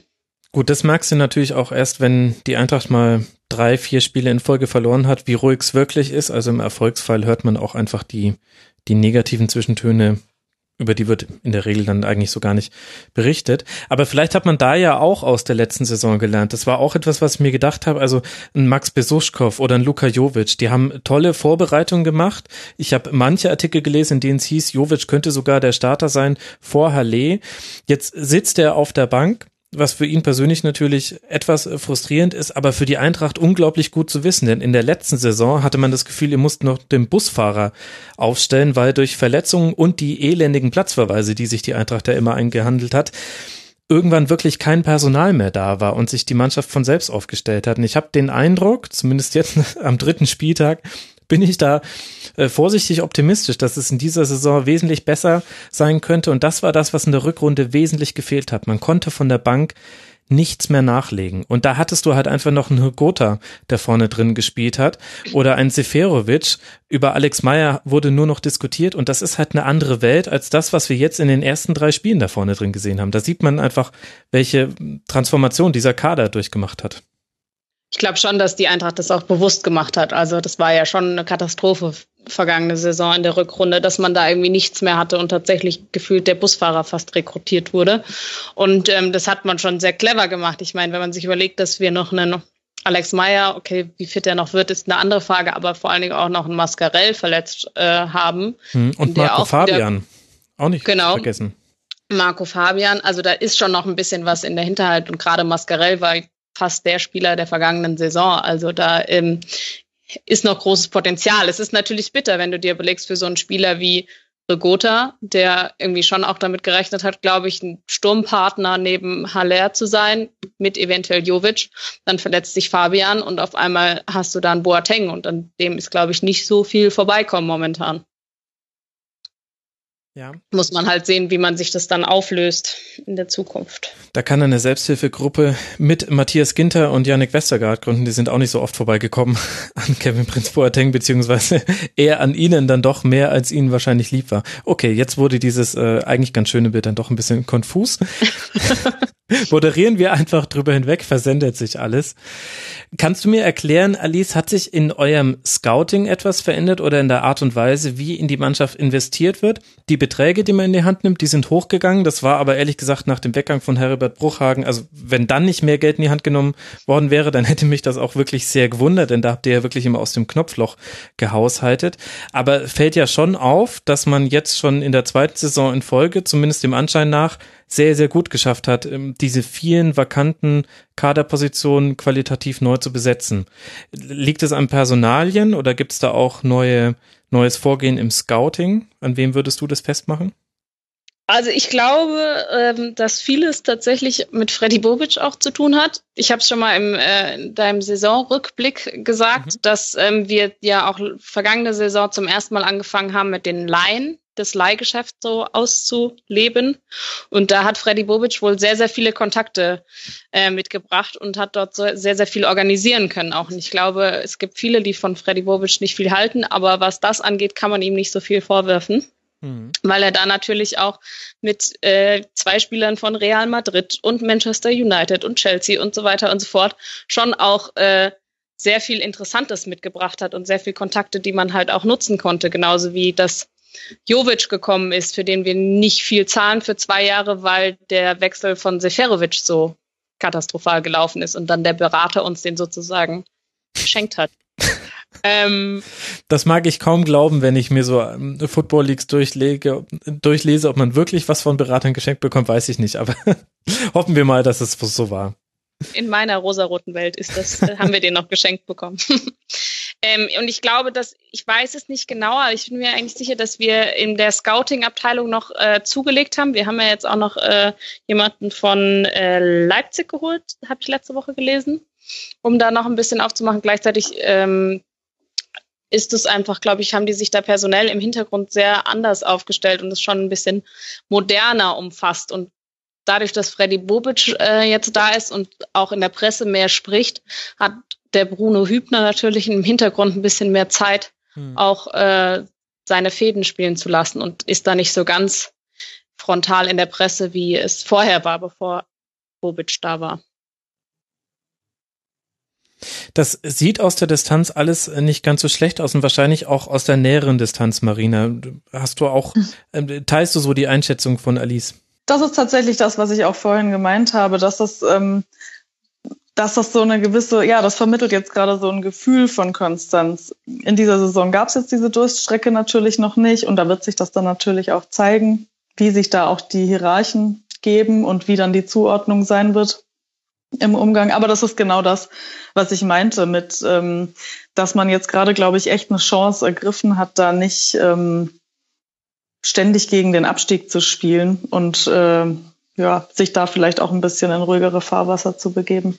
Mhm sind wir mal gespannt und ich ähm, bin dann vor allem gespannt darauf, wann man es dann auch schafft, äh, Spieler zu halten, dass man nicht immer so viele Positionen ersetzen muss. Das ist ja ein Prozess, das konnte man an Mainz 05 vor sieben, acht Jahren sehr, sehr gut nachvollziehen, wie es dann irgendwann selbstverständlicher wird, dass man eben nicht mehr leiht, sondern sich Leute fest verpflichtet und so weiter und so fort und dann kann man sich etablieren. Lasst aber auch noch kurz über Borussia Mönchengladbach sprechen. Wir haben schon angesprochen, erste Halbzeit verschlafen. Das hat Dieter Hecking auch sehr geärgert, dürfte ihm aber auch nicht so ganz neu gewesen sein. Man hat in dieser Saison ja auch schon zweite Halbzeiten verschlafen und generell ist das bei Gladbach manchmal so, dass man ein bisschen noch mit äh, Sand in den Augen aus der Kabine kommt, hätte ich jetzt äh, fast gesagt. Auf der anderen Seite gab es aber auch die Chance, da einen Punkt mitzunehmen, mit etwas Glück sogar auch mehr. Die nächsten Gegner, Marina von Gladbach, sind auswärts Leipzig, zu Hause Stuttgart und dann auswärts Dortmund. Das halte ich für ein undankbares Programm jetzt dann. Mhm. Also gerade ähm, gut, also auswärts Leipzig, ja, wird verdammt schwer. Ähm, zu Hause Stuttgart, richtig? Mhm. Ähm, ja, also haben wir ja vorhin auch schon drüber gesprochen, sind auch echt, also können schon echt richtig unangenehm sein. Dürfte eigentlich auf dem Papier für Gladbach kein Problem sein. Aber ich glaube, so diese Geschichte mit der, ähm, mit der zweiten Halbzeit, also du hast jetzt gerade gesagt, sie kamen so mit Sand aus, äh, in den Augen aus der Kabine und also gerade in der ersten äh, Halbzeit waren sie ja auch wirklich, ja, tatsächlich ziemlich schnarchig, aber ich finde gerade so in der zweiten Halbzeit hat sich für mich gezeigt, dass sie auf nichts zurückgreifen konnten und das finde ich, ähm, das also meinst da, du personell ich, oder wie meinst du das?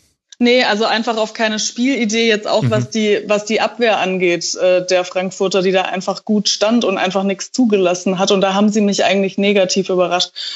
Und deshalb glaube ich, dass, ähm, dass das selbst gegen Stuttgart schwierig wird, auch wenn es zu Hause ist. Und dann Dortmund, den ich momentan eigentlich, wie ich auch schon vorher sagte, weil ich glaube, dass dieses Spiel jetzt gerade ein, ein kleiner Ausreißer war, hm. ähm, denen ich eigentlich zutraue, dass die das locker machen. Was mich wirklich wundert bei Gladbach ist, dass man so große Probleme hat, Chancen zu kreieren, obwohl die Doppelsechs wirklich super besetzt ist mit Zakaria und Kramer. Zakaria hat jetzt auch nach drei Spieltagen immer noch die höchste Passquote aller Spieler der Bundesliga, immer noch jenseits der 95 Prozent. Und das auf seiner Position, wo man halt wirklich auch mal Risikopässe spielen muss und die spielt er auch. Auch äh, neben ihm Christoph Kramer, bundesligaweit, glaube ich, gerade auf Platz 6 oder Platz 7, auch 92 Prozent Passquote.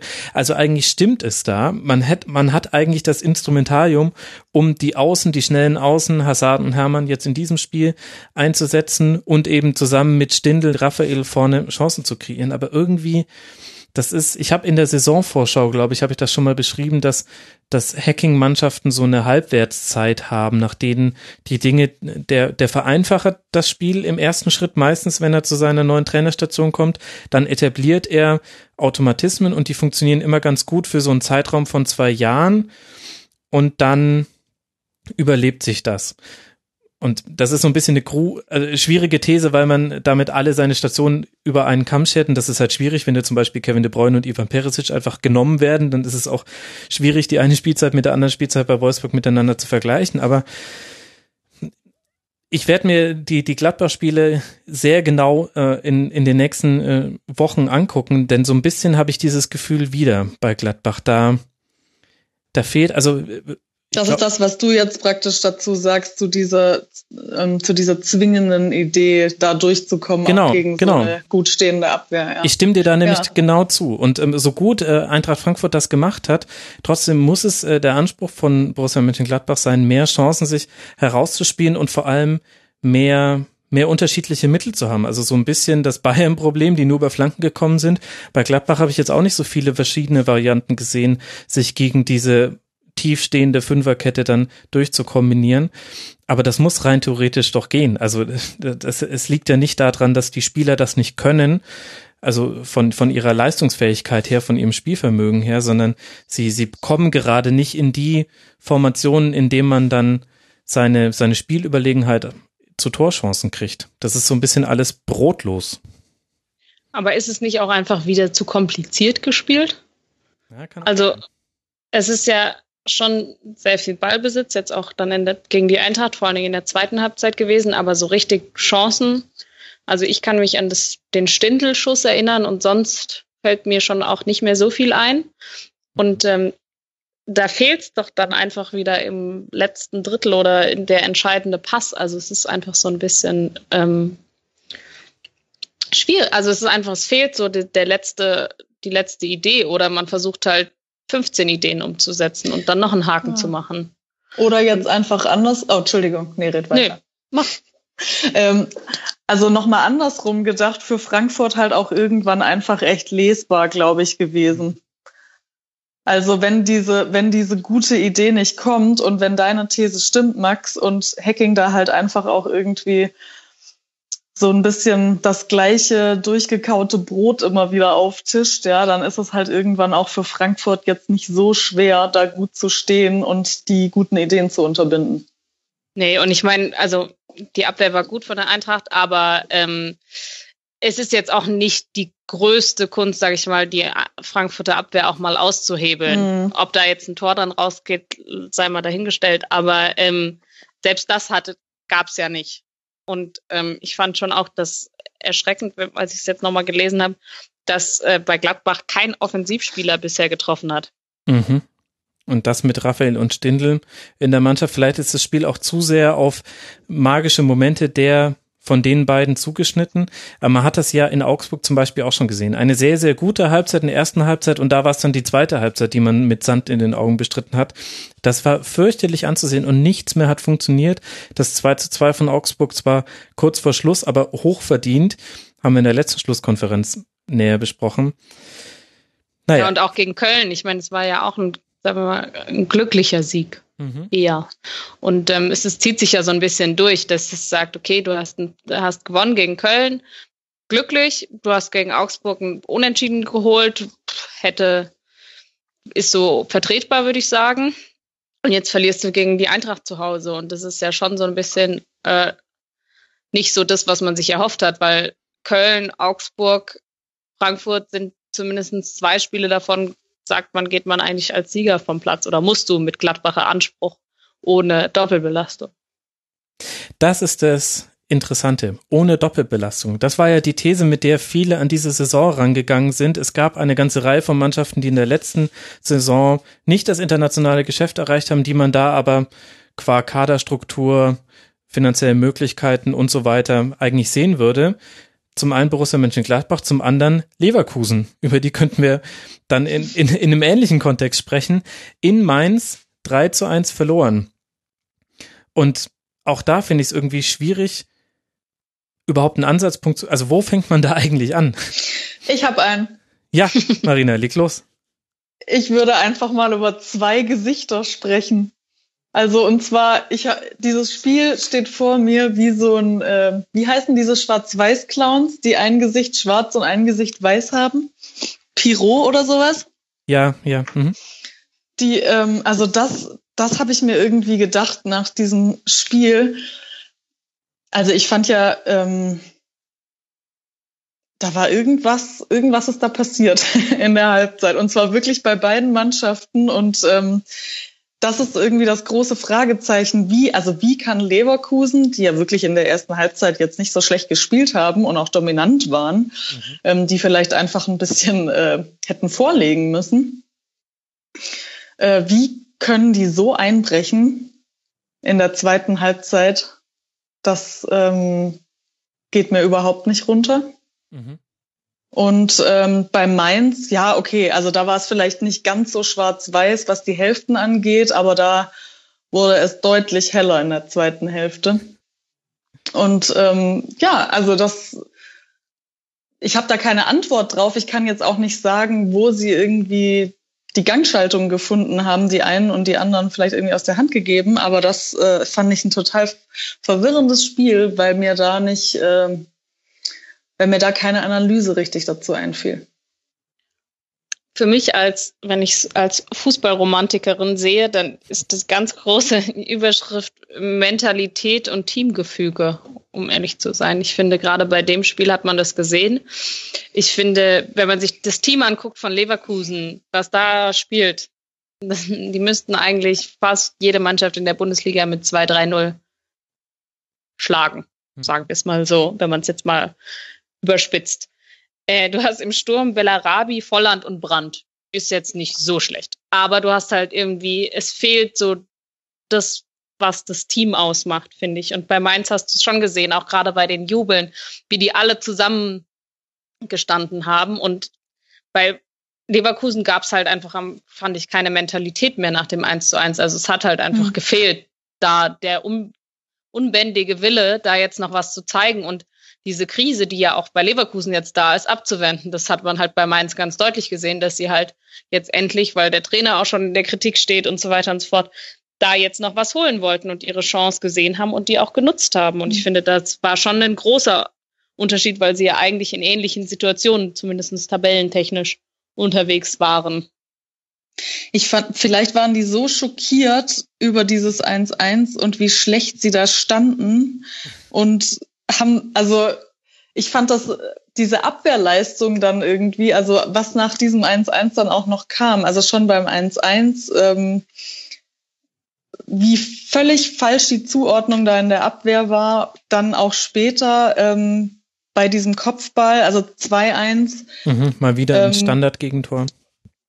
Ja, also das war jetzt, also da kam der Diallo, es war Diallo, ne? Mhm. Ähm, kam locker dran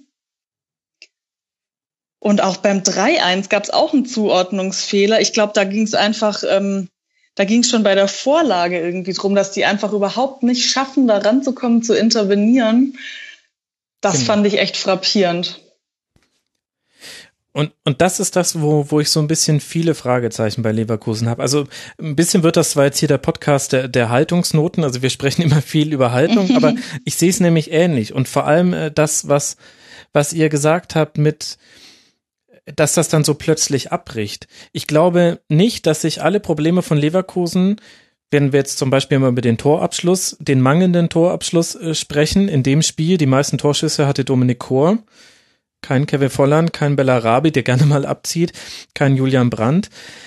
Das wird sich nicht dadurch lösen, dass jetzt ein äh, Lucas Alario irgendwann kommt oder eben nicht kommt, wenn man das mit der FIFA ausgeklüngelt hat, was da jetzt eigentlich los ist bei diesem Wechsel sondern äh, was mir tatsächlich so ein bisschen Bedenken äh, macht, ist, dass es immer wieder so abreißt. Also, dass man gegen, gegen Bayern eine teilweise sehr gute Leistung zeigt, aber auch zwischendurch sehr überfordert ist. Das ist jetzt noch okay. Das ist Auftakt in München, jetzt auch nicht das einfachste Spiel. Dann zu Hause gegen Hoffenheim. Sehr, sehr überzeugende erste Halbzeit. In der zweiten Halbzeit mit dummen Fehlern das hergeschenkt, aber auch dann letztlich irgendwie verdient diese Tore kassiert, weil es auch einfach eindeutige Abwehrfehler waren.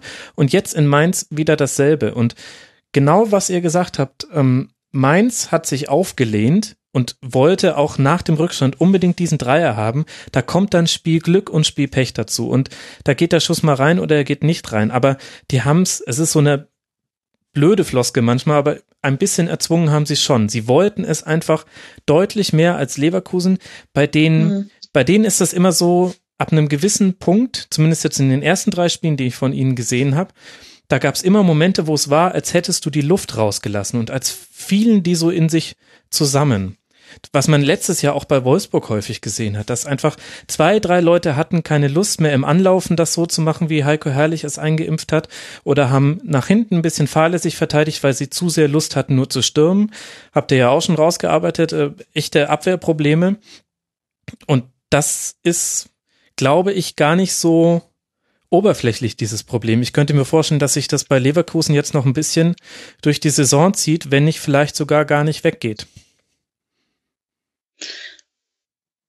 Also ich finde, man hat es auch, so um das ein bisschen aufzugreifen, gesehen bei dem Tor, was Leverkusen geschossen hat. Da mhm. spielt Wendell einen wunderschönen Pass auf Chor und der zieht ab und trifft. So. Das ist eigentlich das, was man von Leverkusen erwartet mit den ganzen Offensivspielern und so weiter, dass die sich halt gut in Szene setzen können. Ich finde, dass die halt aber eher dann zur zweiten Halbzeit, dann hat halt ein Bellarabi, ein Volland oder wie sie alle heißen, aus der zweiten Reihe halt abgezogen. Normalerweise geht da vielleicht mal einer rein, weil die anderen nicht schlecht schießen können. Aber dieses Chancen sich gemeinsam erarbeiten, das hat man irgendwie nicht mehr so gesehen. Ja. Auf der anderen Seite natürlich Mainz auch äh, gut gespielt, das darf man jetzt auch nicht unter den Teppich kehren. Äh, ganz gut verteidigt und vorne drin ein Öztunali, das war ja schon in der letzten Saison so. Wenn er einen Sahnetag hat, dann sprichst du nach dem Mainz-Spiel vor allem über Öztunali und an vielen anderen Spieltagen äh, fällt einem erst beim wieder Durchlesen der Aufstellung ein, dass er eigentlich auf dem Platz stand. Da hat er jetzt wieder einen sehr guten Tag, hat vier Chancen kreiert, zwei Torschüsse abgegeben, zwei Vorlagen gegeben, ist die meisten Kilometer gelaufen. Der hat wirklich wirklich Wirbel gemacht. Also Mainz hat auch gut gespielt. Das darf man ja jetzt nicht vergessen, wenn wir die ganze Zeit über Leverkusen sprechen. Ja, und auch schön gespielt. Also ich fand zum Beispiel bei dem Treffer zum 3 zu 1, hm. ähm, ich fand das wirklich schön anzusehen, wie die sich da auf engem Raum äh, im Strafraum die Bälle zugepasst haben und das wirklich sicher und schön und spielerisch aussah. Also um jetzt nur mal eine äh, Situation rauszugreifen. Mm, absolut. Also Leverkusen hat es ihnen natürlich leicht gemacht, aber man hatte so eine gewisse hm, Sicherheit, so ein, äh, so ein, ja, nicht nur Wille, sondern wirklich auch so dieses Selbstbewusstsein, dass das jetzt alles ganz locker funktioniert. Und also so sah es zumindest aus. Und das fand ich echt auch schön als Spiel. Mhm, war gut anzusehen. Und gleichzeitig, wenn man sich anguckt, was für ein Talent da in der letzten Reihe bei Leverkusen steht, mit Tar, Bender und Henrichs, hochbegnadete äh, Verteidiger, mit einem, der richtig viel Erfahrung schon auf dem Kasten hat. Naja, vielleicht sind es auch die berühmten Kleinigkeiten, aber dieses Spiel hätte auch sehr gut 1 zu 4 zum Beispiel ausgehen können, wenn Bernd Leno nicht einfach Bernd Leno wäre. Der hat auch eine Weltklasse-Parade rausgeholt äh, gegen De Blasis, relativ äh, kurz vor Ende. Und ich glaube, dann wären wäre die Berichterstattung rund um Leverkusen, die sich ja jetzt mit einem Punkt aus drei Spielen sowieso nicht gerade auf der Sonnenseite der Tabelle befinden, wäre dann, glaube ich, noch ein bisschen schriller. Geht jetzt weiter zu Hause gegen Freiburg, dann in Berlin, dann zu Hause gegen Hamburg. Das sind die nächsten drei Spiele für Leverkusen. Und da müssen jetzt dringend Punkte runterfallen. Bei Mainz 05 hat sich die Situation insofern entspannt, dass man jetzt auswärts bei den Bayern sowieso erstmal mit einer niedrigen Erwartungshaltung operieren kann und dann zu Hause gegen Hoffenheim und gegen Hertha BSC spielt. Schauen wir, wie es da weitergeht. Jetzt haben wir schon zwei Mannschaften angesprochen, von denen man eben sagen kann, ohne Doppelbelastung. Könnte in der Saison mehr drin sein als in der letzten Saison. Fehlt noch eine dritte. Gladbach, Leverkusen haben wir abgehandelt. Lasst uns über Schalke 04 sprechen. Die gewinnen mit 3 zu 1 und profitieren wesentlich davon, zweimal gut aus der Kabine gekommen zu sein, das, äh, das Anti-Gladbach. Aber ich finde, im Spiel wurde auch deutlich, dass Schalke das Verteidigen dem Stürmen schon noch deutlich vorzieht. Da gab es eine große Diskrepanz zwischen Offensive und Defensive. Alice, wie hat dir denn der Auftritt von Schalke gefallen und siehst du das ähnlich, dass das offensiv eigentlich noch gar nicht so berauschend war? Ja, ich finde, man muss auch hier wieder eigentlich zwei Halbzeiten ein bisschen getrennt voneinander beachten, weil ähm, also Meier hat ja für die Santo in der Startelf gespielt und hat sich ja äh, sozusagen auf der neun eigentlich positioniert, was ja auch schon relativ, ich sag mal, wild ist, weil Max Meyer jetzt nicht unbedingt die klassische neun ist, hat er dann auch nicht so ausgefüllt und so. Und dann hat natürlich der, hat Freiburg Glück, äh, Freiburg, Schalke Glück, äh, früh den äh, Elfmeter zu bekommen. Und dann ist es natürlich schon so, dass es ähm, schwierig ist für einen VfB, der halt auch neu in der Liga ist und sich da so ein bisschen rumzugestalten. Und ich glaube, dann hat der Tedesco selber einen taktischen Fehler gemacht, indem er umgestellt hat wieder. Also äh, von 3-4-3 dann auf 4-3-3. Und in dem Zuge ist dann das Tor für Stuttgart gefallen, was jetzt auch nicht unbedingt jeder erwartet hätte, dass Stuttgart da noch ein Tor schießt, auch wenn es so früh ist, weil sie waren jetzt nicht so zwingend und Schalke hat es halt ganz gut gemacht, defensiv, so wie du es auch gesagt hast, und dabei halt offensiv jetzt nicht unbedingt nachgelegt. Und dann zur Halbzeit bringt man einen Burgstaller statt einem Meier und das zahlt sich dann halt sofort aus, weil Burgstaller halt dann doch der klassische Stürmer ist, der es halt auch einfach, der dann halt auch einfach abzieht so. Und dann wird es für Stuttgart einfach schwierig. Kannst du mir erklären, warum Tedesco da umgestellt hat? Ich habe es ehrlich gesagt nicht so ganz nachvollziehen können. Die einzige Begründung, die mir so einfiel, war, dass er vorne offensiver anlaufen lassen wollte, um Stuttgart den Spielaufbau schwerer zu machen und da vielleicht auch vom Ballgewinn zu profitieren. Aber eigentlich gab es ansonsten keinen Grund, die Fünferkette, die ja gut stand, aufzulösen an der Stelle. Ich habe es auch nicht so ganz verstanden, weil es hat nicht so, also ich meine, er hat 1-0 geführt, es lief alles so weit, es war jetzt nicht, dass Stuttgart eine Chance nach dem anderen hatte und man hätte jetzt unbedingt reagieren müssen. Ich meine, es hat sich ja dann auch gerecht, von daher ähm, hat es noch nicht so viel Sinn gemacht, aber ich glaube, dass er schon auch noch so ein bisschen auf der Suche nach dem System ist mhm. und ähm, da vielleicht auch im Spiel halt nochmal anders ausprobieren kann, so blöd es klingt, als ähm, im Training. Und ähm, ich meine, in dem Fall hat es negative Früchte gezogen, aber er konnte sozusagen eine Lehre draus ziehen. Und das ist ja vielleicht für ihn dann auch entscheidend, dass er es dann wieder wegmachen, also wieder wettmachen kann, indem er wieder zurückstellt und sich das dann gleich auszahlt. Das hilft ihm wahrscheinlich nach drei Spieltagen auch für die Zukunft einfach. Und da muss man dann ihm vielleicht auch ein Lob zusprechen, dass er so einen Einfluss drauf nehmen kann.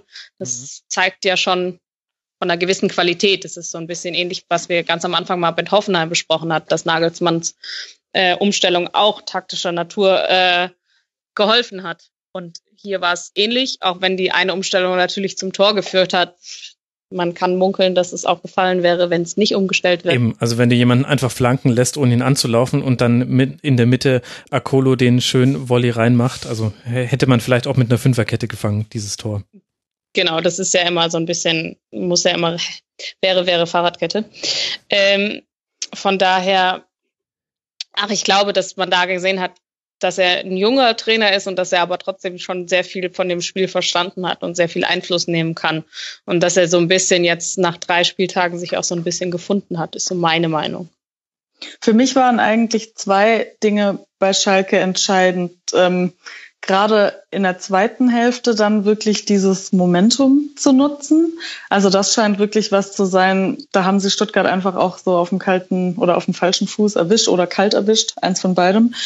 Ähm, also diese Schnelligkeit dann auch und dieses, ja, ja, dieses Momentum irgendwie zu nutzen. Und dann fand ich irgendwie ganz schön, dass es auch tatsächlich so nach dieser Umstellung so war und auch nach den beiden Toren dann, die ja dann relativ schnell fielen in der zweiten Hälfte, dass man schon gemerkt hat, dass Schalke eigentlich gerne noch mehr will.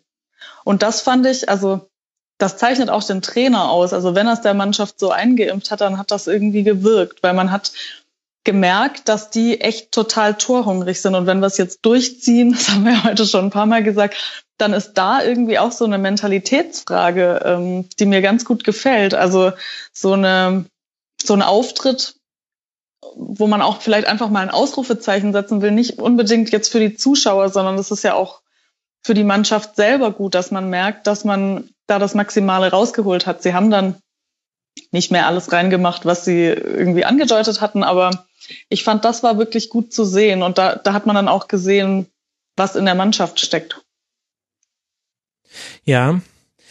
Ich glaube, da ist echt die zweite Halbzeit auch nochmal wichtig in die Betrachtung mit einzuziehen. Die erste Halbzeit, also ich habe das Spiel im Real Life gesehen, das heißt, die erste Halbzeit habe ich irgendwann um zwischen 10 und 11 Uhr abends gesehen und da war ich ein bisschen grumpy. Da habe ich mir gedacht, jetzt muss ich mir muss ich mir dieses defensive Rumgeeier da angucken. Das mhm. ist ja fürchterlich, so ein Heimspiel zu bestreiten. Da war ich richtig grumpy ein bisschen, aber halt auch äh, sicherlich der Tageszeit geschuldet. In der zweiten Halbzeit fand ich es dann auch deutlich besser.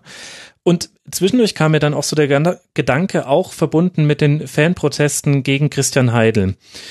Also die Schalke-Fans, für alle Hörerinnen und Hörer, die es nicht mitbekommen haben, haben sich mit mehreren Transparenten kritisch dazu geäußert, dass eben viele Spieler, mit denen man sich identifizieren konnte, vor allem natürlich Benedikt Hövedes, den Verein jetzt kurzfristig verlassen haben. Und das kann man natürlich äh, kritisieren, das ist sehr berechtigt. Und gleichzeitig gab es auch Pfiffe zur Halbzeit und trotzdem kam mir irgendwann der Gedanke, vielleicht ist das aber gerade, was Tedesco mit Schalke macht, das, was Schalke wirklich gefehlt hat. Früher war es so, Schalke hat 2 zu 0 geführt und du konntest trotzdem auch zehn Minuten vor Schluss nicht sagen, ob das Ding wirklich mit einem Dreier für Schalke ausgeht. Da gab es unter anderem, glaube ich, mal ein Spiel gegen Leverkusen in kürzester Zeit, 2 zu 3 zu Hause. Die Nummer war durch. Und das glaube ich, ist jetzt natürlich eine eine Prognose am dritten Spieltag, aber ich glaube, das wird in der Form unter Tedesco nicht so häufig zumindest passieren, weil, weil er einfach den Defensivverbund, da hat er schon eine Antwort gefunden, also wie er defensiv spielen lassen will. Offensiv, da muss er halt noch ein paar paar Dinge einstudieren, sich ein paar Dinge noch überlegen. Unter anderem ja die Frage, wie wird Max Meyer eingebunden? Das haben wir in der letzten Schlusskonferenz schon eingebunden. Wird er überhaupt eingebunden? Aber ich da hatte so den Gedanke, ja, vielleicht ist es auch das, was Schalke jetzt gerade braucht und dann ist es nicht immer schön, aber auf der anderen Seite hast du jetzt schon sechs Punkte gesammelt. Man muss jetzt nicht immer den Vergleich zur Vorsaison ziehen, wo es auch gar schlecht losging, aber das ist insgesamt einfach ein guter Start für Schalke. Da will mir auch niemand widersprechen. Das ist sehr. Nein. Und auf der anderen Seite, Alice, haben wir mit dem VfB den zweiten Aufsteiger, der wirklich gut mitspielt und so ein bisschen vergleichbar zu Eintracht die Situation, finde ich, sehr, sehr viele Neuzugänge, bei denen jemand wie ich dann erstmal sagen muss, okay, die muss ich mir erst ein paar Spieltage angucken, auch noch ein paar mehr als drei Spieltage, um die bewerten zu können, aber da haben mir manche schon sehr gut gefallen. Also Akolo hat natürlich das Tor gemacht. Ich fand auch Askasiba, der dann kam in der 62. Minute, hatte ein paar Einzelaktionen, die ich interessant fand. Asano hat in dem Spiel jetzt nicht so viele Aktionen gehabt, aber im Spiel davor gegen Mainz 05 fand ich den richtig stark. Also auch Stuttgart hat es anscheinend geschafft, da durchzurotieren im Kader und den in der Konsequenz zu verbessern. Ja, das glaube ich auf jeden Fall. Ich meine, natürlich muss man sagen, dass ich finde, Stuttgart hat schon nochmal eine andere Ausgangslage als Hannover als Aufsteiger, weil mhm. Stuttgart natürlich noch ein bisschen mehr Geld in die Hand genommen hat und auch ein bisschen, ähm, sagen wir mal, Stuttgart ist ein klarerer Aufsteiger, Aufsteiger gewesen als Hannover. Das heißt, die sind schon nochmal mit einer anderen Ausgangslage reingegangen. Und ich finde auch, wenn man sich so Vorschauen angeguckt hat oder Erwartungen von der Saison, dann wird Hannover häufig als ähm, potenzieller Abstiegskandidat genannt, der VfB Stuttgart eher im Mittelfeld genannt. Und das ist, glaube ich, schon auch eine, zeigt schon ein bisschen, dass man da einen, nicht so einen klassischen Aufsteiger hat, wie man es vielleicht gewöhnt ist. Also die Stuttgart-Fans würden sagen, Stuttgart gehört auf jeden Fall in die erste Liga und ich glaube, da gibt es nur wenige, die so dem Ganzen widersprechen. Und ähm, ich finde, dass Stuttgart das auch gut gemacht hat. Ich fand, man hat in dem Spiel einfach gemerkt, dass sie nicht reif genug waren für so einen, eine Art von Spiel. Mhm. Ich glaube, da fehlt es noch ein bisschen. Ich glaube aber trotzdem, dass sie bisher ihre Sache sehr gut gemacht haben. Das ist jetzt ein Spiel, das ist halt einfach blöd gelaufen, das kann man irgendwie abhaken und dann kann man weitermachen. Also das ist jetzt nicht so, sagt jetzt nicht so viel, finde ich, drüber aus, über wie Stuttgart so dasteht oder was Stuttgart derzeit bringt. Ich würde sogar noch eins weitergehen. Also Sie sind jetzt, ähm, jetzt vielleicht da nicht reif genug gewesen. Ich würde auch noch sagen, dass es einfach echt ähm, also es war echt schlecht, dass sie sich da in der zweiten Hälfte am Anfang haben so kalt erwischen lassen. Also wenn sie ja. das, das ist eigentlich so einfach, ja. Ähm, das war in dem Fall waren sie vielleicht mit anderen Dingen beschäftigt, ich weiß es nicht. Aber ähm, wenn sie sowas wirklich loskriegen, dann sind sie da fast auf Augenhöhe. Also ja. Ich hatte sogar den Eindruck, die waren nicht mit anderen Dingen beschäftigt, die kamen mit der Hereinnahme von Burgstaller noch nicht zurecht. Also nicht insofern, dass sie es nicht verteidigen konnten, sondern die waren mental nur nicht darauf eingestellt, dass da jetzt ein klassischer Neuner spielt, der einen Innenverteidiger bindet. Und dann hat sich ja, also ich meine, 47. Minute, das war Freistoß Ochipka und Naldo mhm. mit Kopf, Schulter, vielleicht ein bisschen Oberarm zum 2 zu 1. Das äh, kann passieren, auch wenn er schon arg unbedrängt war. Aber dann das äh, Tor direkt danach, das war ja ein einfacher Doppelpass. Ein, ein Doppelpass mit Harit, der auch wieder ein tolles Spiel gemacht hat. Und dann war Burgstaller durch. Und ich hatte den Eindruck, äh, da stand ja die, der Defensivverbund stand der ja daneben und hat sich das äh, angeguckt, aber die waren, da gab es keine Staffelung, da wurde kein Spiel übernommen und das war für mich eher so, dass die von der Situation überrascht waren, weil sie das in der ersten Halbzeit so nicht erlebt haben, weil Konoplyanka, Harit und Meyer haben das komplett anders gespielt, als es dann Schalke gespielt hat mit Burgstaller. Also in dem Fall würde ich sogar sagen, das war eine taktische Veränderung durch den Spielertypus, der da reinkam. Das passiert halt, genau. Genau, das ist halt das, was man noch lernt, quasi, wenn man in der Liga ist, dass man da halt früh genug auch wach ist und sich darauf auch einstellt. Und vielleicht ist es auch vom Trainer her, dass Hannes Wolf da vielleicht einfach noch ein bisschen das sieht und dann noch reagieren kann, bevor es halt zu spät ist. Mhm. Ich glaube, das ist einfach so, das bringt halt die Erfahrung dann mit sich, wenn du mal ein paar Spiele gemacht hast in der Liga mit dem Team. Ja. Das nächste Spiel wird jetzt ein Heimspiel gegen den VfL Wolfsburg sein. Das könnte interessant werden, dann auswärts gegen Gladbach und zu Hause gegen Augsburg und den nächsten Gegner von Schalke 04, den konnten wir auch am Sonntag beobachten, nämlich Werder Bremen. Auswärts in Berlin.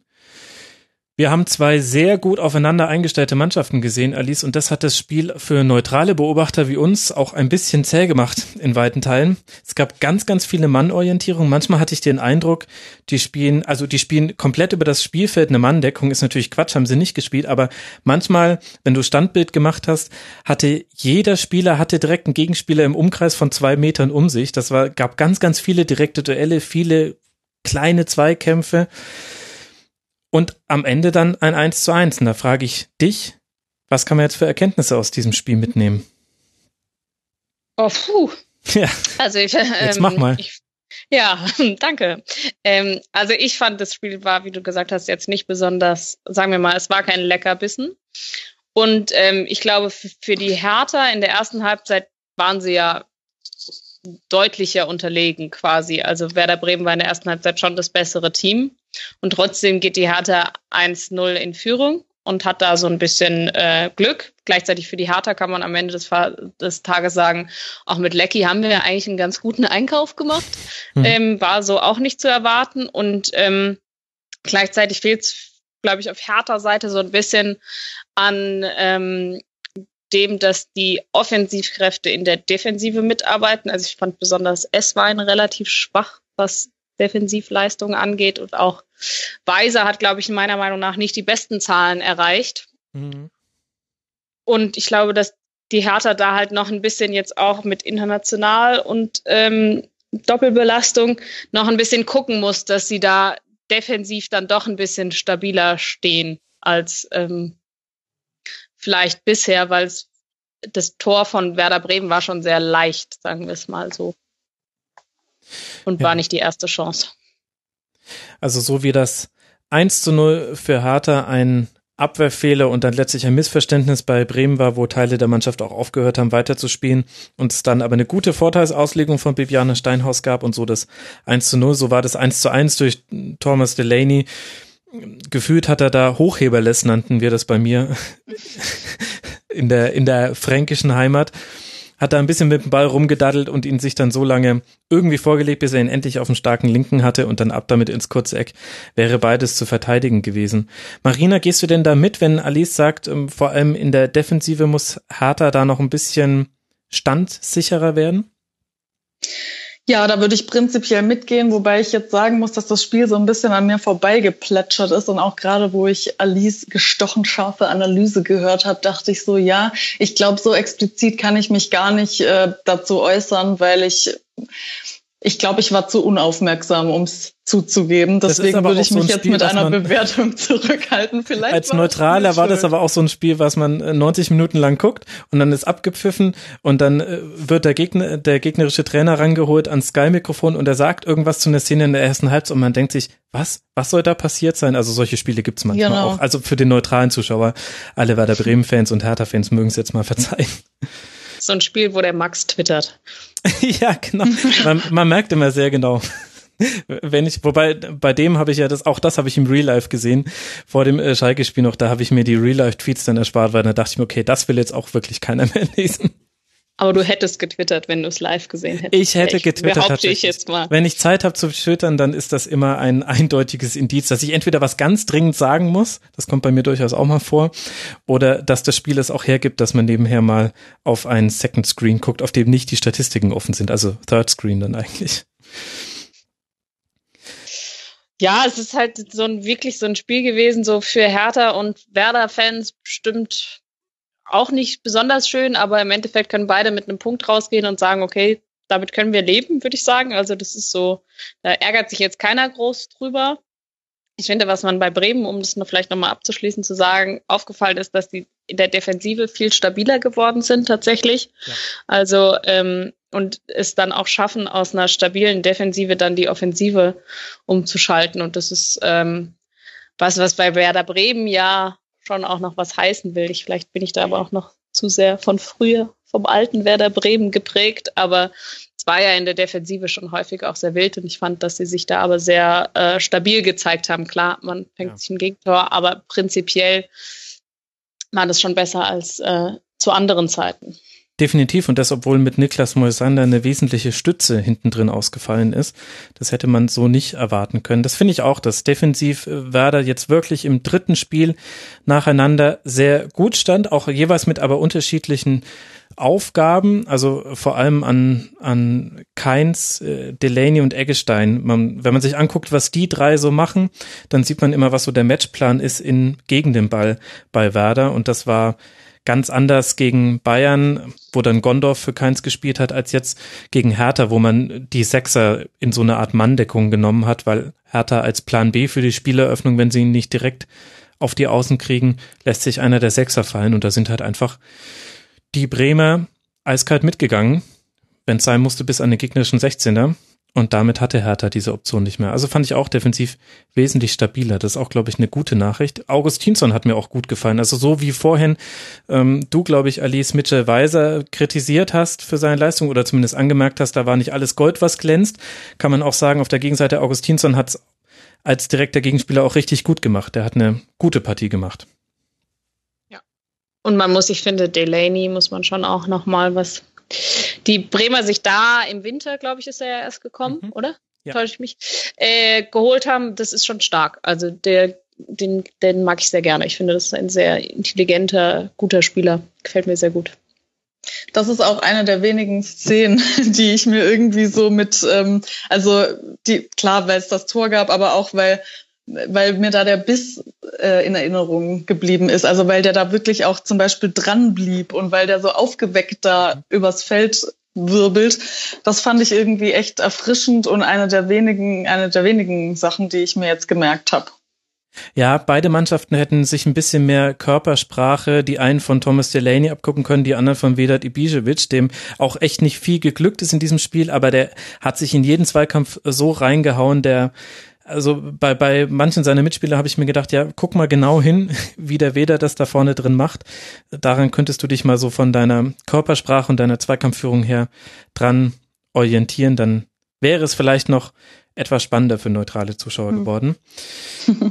Aber gut, es gab auch Chancen für beide Mannschaften jeweils noch auf den Dreier, war ihnen dann beiden nicht vergönnt. Ein bisschen Fragezeichen habe ich noch bei Bartels und Kruse. Da finde ich in allen drei Spielen jetzt, die man in der Liga bisher von denen gesehen hat, das äh, läuft noch nicht so ineinander wie in dieser Phase der Rückrunde, in der Werder besonders stark war.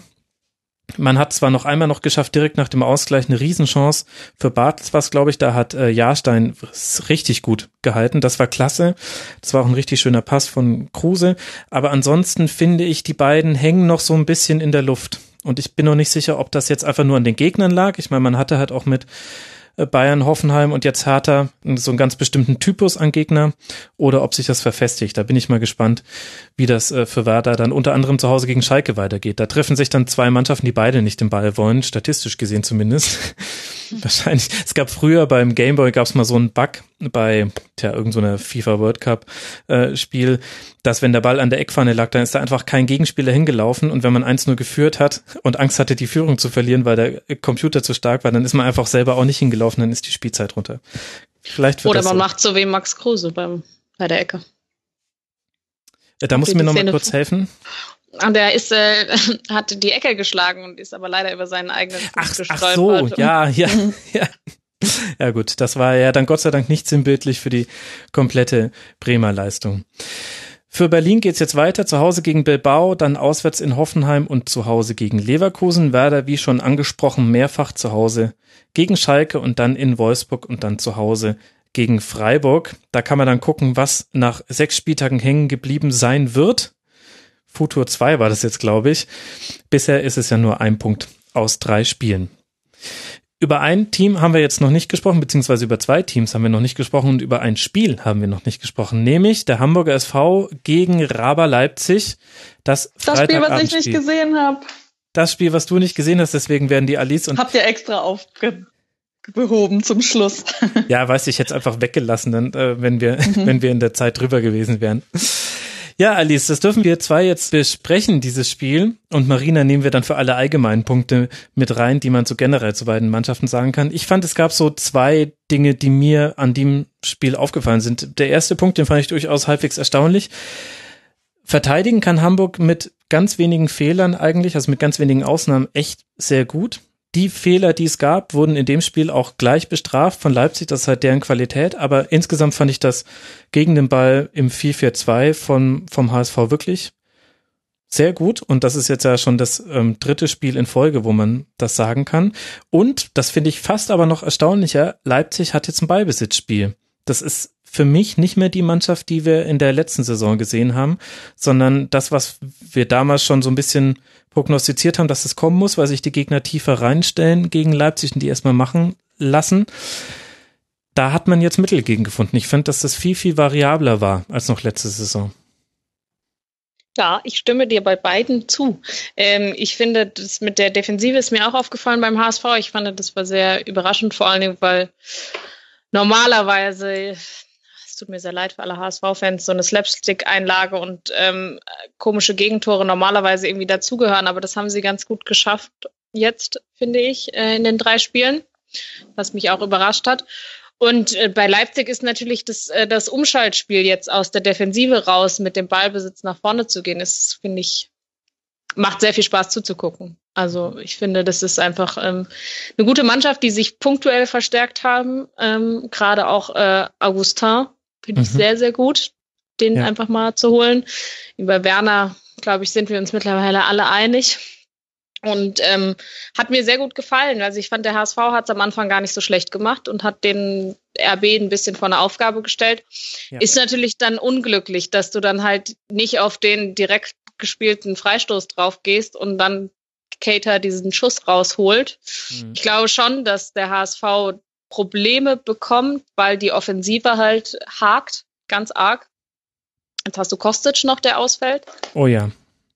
Und da hast du dann halt nicht mehr so viel. Also ich habe mal geguckt, es sind wohl angeblich 16 Feldspieler, die der HSV noch hat. Das ist ja irgendwie gegenteilig zu dem, was früher immer war. Die neue äh, Taktik von Todd zahlt sich wohl nicht ganz so aus, weil du halt jetzt äh, in der Offensive noch einen Hahn hast. Und ähm, so besonders viel unten Luca Waldschmidt. Und das ist jetzt nicht unbedingt das, was man sich, glaube ich, zu Beginn der Saison vorgestellt hat, was man da mit Kostic, Müller und wie sie alle heißen, hm. fabriziert. Deswegen Defensive top, aber trotzdem kassierst du halt zwei Tore, die können mal passieren, aber wenn du halt vorne dann auch mittlerweile keinen hast, der mal welche reinmacht, dann könnte ich mir das in den nächsten Wochen auch mit englischer Woche und so schwer vorstellen. Ja, ich meine, das kommt natürlich auch so ein bisschen aus der Position des HSV heraus. Also wenn, wenn man nicht international gespielt hat die letzten fünf Jahre, wie soll man dann Kader zusammenklöppeln, selbst mit äh, Klaus-Michael Kühne im Hintergrund? Der mit äh, 20 Topspielern besetzt ist. Aber das hat man schon auch in dem Spiel gemerkt. Ich fand, es gab so zwei spiegelbildliche Situationen, in der ein Stürmer der jeweiligen Mannschaft auf den gegnerischen Torhüter zugelaufen ist. Das eine war Philipp Kostic, als er noch spielen konnte in der ersten Halbzeit, rennt auf Golaschi zu und ihm sackt so ein bisschen das Herz in die Hose oder zumindest fehlt ihm eindeutig die Abgeklärtheit, da entweder vorbeizugehen oder den Ball zu platzieren. Er schiebt ihn am Tor vorbei. Und dann das krasse Gegenbeispiel, Timo Werner beim 0 zu 2, ein Befreiungsschlag, Schrägstrich Pass von Kampel. Werner hat seine unglaubliche Geschwindigkeit wird zweimal nicht taktisch gefault. Beim ersten Mal wäre es noch wahrscheinlich mit Gelb gegangen, beim zweiten Mal wäre es schon arg rot gefährdet gewesen, aber es war nicht so, dass die HSV-Spieler das nicht versucht haben. Diekmeyer war es in dem Fall, glaube ich, der noch den Gelbkontakt hätte haben können. Und Werner einfach mit einer Entschlossenheit und also er hat zwar später im Interview gesagt, der schlimmste Moment wäre der Schuss gewesen, weil er wollte das dann auch mit einem Tor krönen. Ich war mir als Zuschauer vollkommen sicher, dass der den reinmacht. Also ich hatte da überhaupt keine Bedenken. Das war einfach eine Entschlossenheit in diesem ganzen Angriff zu sehen. Und die hat auf der anderen Seite dem HSV gefehlt. Und das ist halt insofern bitter. Du musst natürlich nicht gegen Leipzig gewinnen. Aber wenn du mal 1 zu 0 in Führung gehst, dann machst du das halt viel mit einem Spiel und bietet dir Möglichkeiten. Hat man ja auch in der letzten Saison gesehen in Leipzig zum Beispiel mit dem, mit dem 3 zu 0 wo die ersten zwei Tore nach Standards fielen. Das verändert ein komplettes Spiel. Und diese Entlastung durch eigene Treffer, da sehe ich es ähnlich wie du. Da frage ich mich, wie soll das klappen in den nächsten Wochen? Ja, ich glaube, das ist halt das ist genau das, was du sagst. Diese Torchance von Kostic, machst du die rein, hast du ein ganz anderes Spiel. Wahrscheinlich gewinnt äh, Leipzig trotzdem. das Spiel, aber trotzdem hast du noch eine andere Möglichkeit und du kannst ein bisschen mehr ähm, dich vielleicht auch ein bisschen ausruhen, sagen wir es mal so, um die 90 Minuten durchzustehen. Und so, was Werner da beim 2-0 macht, ich meine, die sehen ja eher aus wie Statisten, die Verteidiger, Diekmeyer und ich weiß gar nicht, wer der andere war.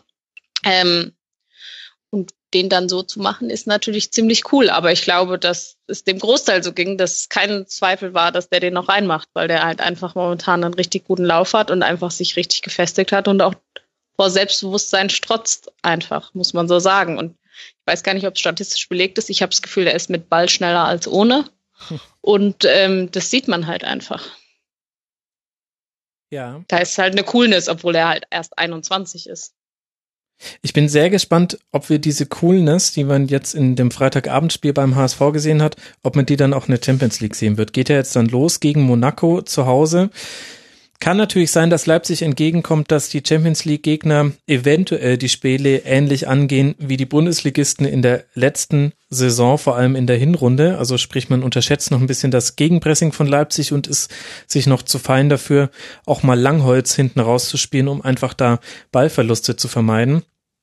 Äh, weiß ich nicht, ob das wirklich so kommt. Ich traue Champions League Gegnern auch ein besseres äh, Scouting des Gegners zu, aber bin ich mal gespannt, ob man dann auch diese Cleverness, also ich fand dieser 2 zu 0 Sieg, das war einfach clever gespielt und die Chancen, die man hatte, genutzt. Es gab noch Optimierungsmöglichkeiten, vor allem in der ersten Halbzeit. Aber insgesamt war das von beiden Mannschaften eigentlich ein gutes Spiel. Und dann gewinnt eben manchmal der Cleverere. Und das war in dem Fall Leipzig. Bin gespannt, ob sie in der Champions League auch so clever sein werden.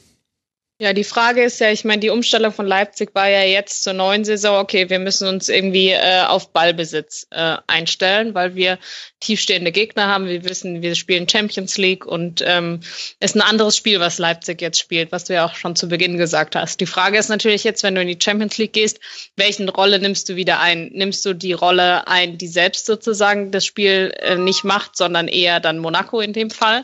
Und kannst du dich dann wieder zurückorientieren auf dieses alte System oder versuchst du es trotzdem mit dem Ballbesitzspiel? Mhm. Wird sicherlich glaub, wird von den Gegnern abhängen einfach. Was genau, so bei, bei Monaco würde ich zum Beispiel sagen, dass die eher darauf angelegt sind, das Spiel auch selbst zu gestalten und mit ihren Offensiven natürlich auch ein bisschen ähm, mitspielen können. Und dann ist halt die Frage, kann Leipzig das schon auf diesem Niveau mithalten? Mhm. Was noch zu diesem Spiel mit dazugehört, Emil Vosberg hat nicht mal gespielt. Da haben Sabitzer und Brumer sich so seine Aufgaben ein bisschen geteilt. Und das ist auch beeindruckend zu sehen, dass das so klappt. Also man ist da jetzt auch personell flexibler geworden. Letzte Saison hätte ich noch gesagt, ein Forsberg-Ausfall, was man ja auch manchmal gesehen hat, unter anderem nachdem er sich die rote Karte geholt hat am 16. Spieltag bei den Bayern. Der hat da schon deutlicher gefehlt, als jetzt zumindest in diesen 90 Minuten gegen den HSV. Also alles äh, Sonnenschein gerade, wenn es um Raba Leipzig geht. Und beim HSV ist man mit sechs Punkten nach drei Spielen jetzt auch nicht zu Tode betrübt. Marina, auch wenn du das Spiel nicht gesehen hast, gibt es mhm. irgendwas, was wir zu diesen beiden Mannschaften gesagt haben, was wir dir total gegen den Strich geht und wo du jetzt dazwischen grätschen musst? Nein, gar nicht. Also ich würde nur vielleicht äh, relativ optimistisch jetzt in Richtung Champions League schauen, was Leipzig angeht, weil man einfach gerade wieder merkt, wie gern die Tore schießen und wie gut sie es einfach auch können. Und ähm, also ich würde da etwas optimistischer mal reingehen. Natürlich sind das andere Teams, auf die man da trifft und natürlich ist Monaco da auch nicht hinten dran. Aber ähm, ich würde mal abwarten. Also ich könnte mir durchaus vorstellen, dass die tatsächlich etwas unterschätzt werden. Mhm. Wir werden es mit beobachten. Was wir jetzt gar nicht angeschnitten haben, ehrlich gesagt aber auch so ein bisschen bewusst, ist äh, das äh, Profidebüt von Bibiana Steinhaus, weil ich ehrlich gesagt nicht weiß, wie man damit umgeht, ohne das wie so eine Zooattraktion wirken zu lassen. Es gab eine Sache, die mich am Wochenende wahnsinnig aufgeregt hat. Äh, Hertha BSC hat, um dieses historische Ereignis, ich zitiere, zu würdigen, Frauen für den halben Kartenpreis Karten für das Spiel verkaufen wollen. Und das war eine Aktion, also A war die auf 250 Karten begrenzt, das heißt, es ging nicht mal darum, das, äh, das Stadion wirklich voll zu bekommen, sondern es war wirklich reines Marketing, wir wollen, dass da Kicker.de und so weiter drüber schreiben. Und ich fand, ich, ich mochte es nicht, dass da so ein Happening draus gemacht wurde, obwohl es natürlich auf der anderen Seite aber wirklich was Interessantes und Wichtiges und ja, in dem Sinne auch Historisches in der Bundesliga ist. Und da habe ich mich so sehr darüber aufgeregt, dass ich jetzt beim Berlin-Teil, bis auf dass ich den Namen einmal genannt habe, bewusst gar nichts dazu gesagt habe. Und trotzdem finde ich, irgendwie gehört das aber gewürdigt, weil der Fußball im Jahr 2017 jetzt so weit angekommen ist, dass wir auch eine weibliche Schiedsrichterin mal haben können. Also ich habe mir da heute Morgen relativ ähnliche Gedanken gemacht, weil ich Frühdienst hier im Deutschlandfunk hatte und ähm, ich wollte das auch nicht unerwähnt lassen. Und äh, mein Gedanke war dann folgender.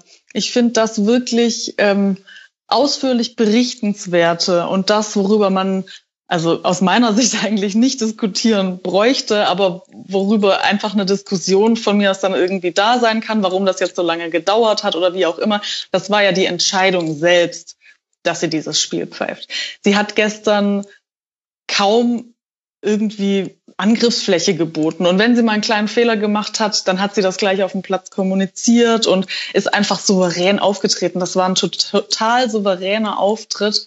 Und ich finde, diesen Vollzug, ja, den sollte man auf jeden Fall mit vermelden und ähm, den auf jeden Fall auch erwähnen und auch kann ja auch dazu gesagt werden, dass das ein wirklich souveränes Spiel war. Ich finde diesen Umgang da auch aus in Berlin ähm, finde ich relativ scheinheilig, mhm. weil ähm, dass sie auch auf eine gewisse Weise jetzt überhöht. Erstens ist ihr das nicht angenehm, das weiß man ja. Sie selbst sagt ja, ähm, sie will nicht auffallen, dann hat sie gut gepfiffen und sie ist jetzt auch froh, wenn dieser ganze Hype aufhört. Und ähm, solche Aktionen hätte man mal machen können, bevor die Entscheidung anstand, um vielleicht auch mal einige Entscheider zu überzeugen. Aber da ähm, da kam ja nichts. Also insofern fand ich das jetzt nicht so gelungen. Es baut halt irgendwie auch einen Druck auf. Also wir hätten über sie, also das, was wir im Hertha-Segment gemacht haben, das war die rein sportliche Betrachtungsweise. Da fiel der Name einmal, einfach nur bei der Vorteilsauslegung beim 1 zu 0. Und so hätten wir quasi dieses Spiel behandelt, wenn das jetzt einer von den 100 Männern, die in der Bundesliga gerade pfeifen, gepfiffen hätte. Und ich finde, eigentlich sollte man doch versuchen, auch das so zu machen und nicht dann auch diesen Druck aufzubauen.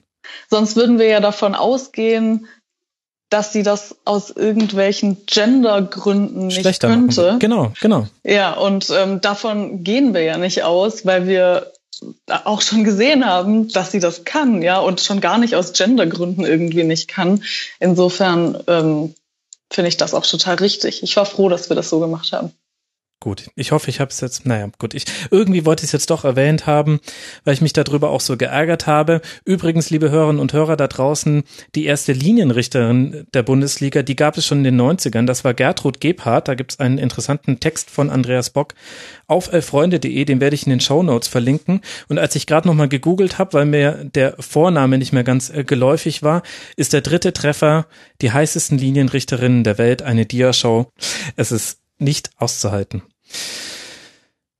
Das setzt jetzt einen etwas pessimistischeren Schlusspunkt unter diese Folge, als ich es eigentlich gewollt hätte, denn es hat mir großen Spaß gemacht mit euch beiden. Ähm, ich danke euch sehr. Zum einen Marina Schweizer vom Deutschlandfunk. Ihr macht äh, tolle Sendungen, die man auch als Podcast abonnieren kann. Habe ich in der letzten Folge, glaube ich, auch schon alle verlinkt. Marina, vielen Dank, dass du mal wieder mit dabei warst. Vielen Dank auch. Und außerdem einen ebenso großen Dank an ihrem ersten Urlaubstag nach wirklich vielen Tagen harter Arbeit hat sie sich gleich den Rasenfunk angetan. Ich weiß das sehr zu schätzen. Alice Tietje auf Twitter at Sportsland von Sportdeutschland TV. Vielen Dank, Alice. Danke, Max. Das war die perfekte Einstimmung in den Urlaub.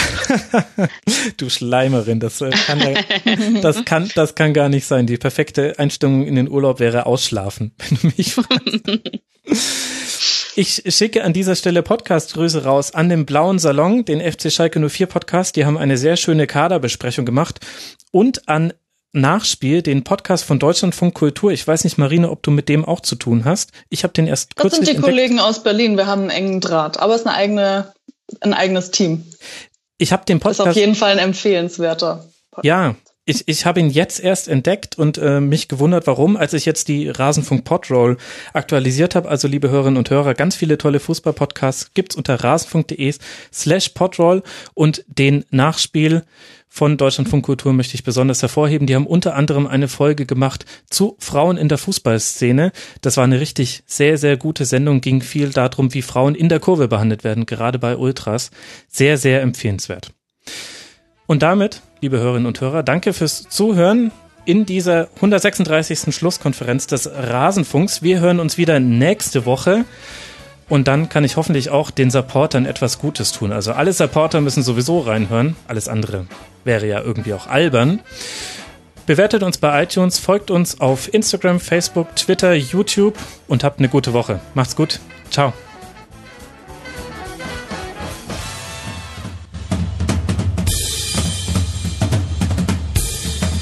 Das war die Rasenfunk-Schlusskonferenz.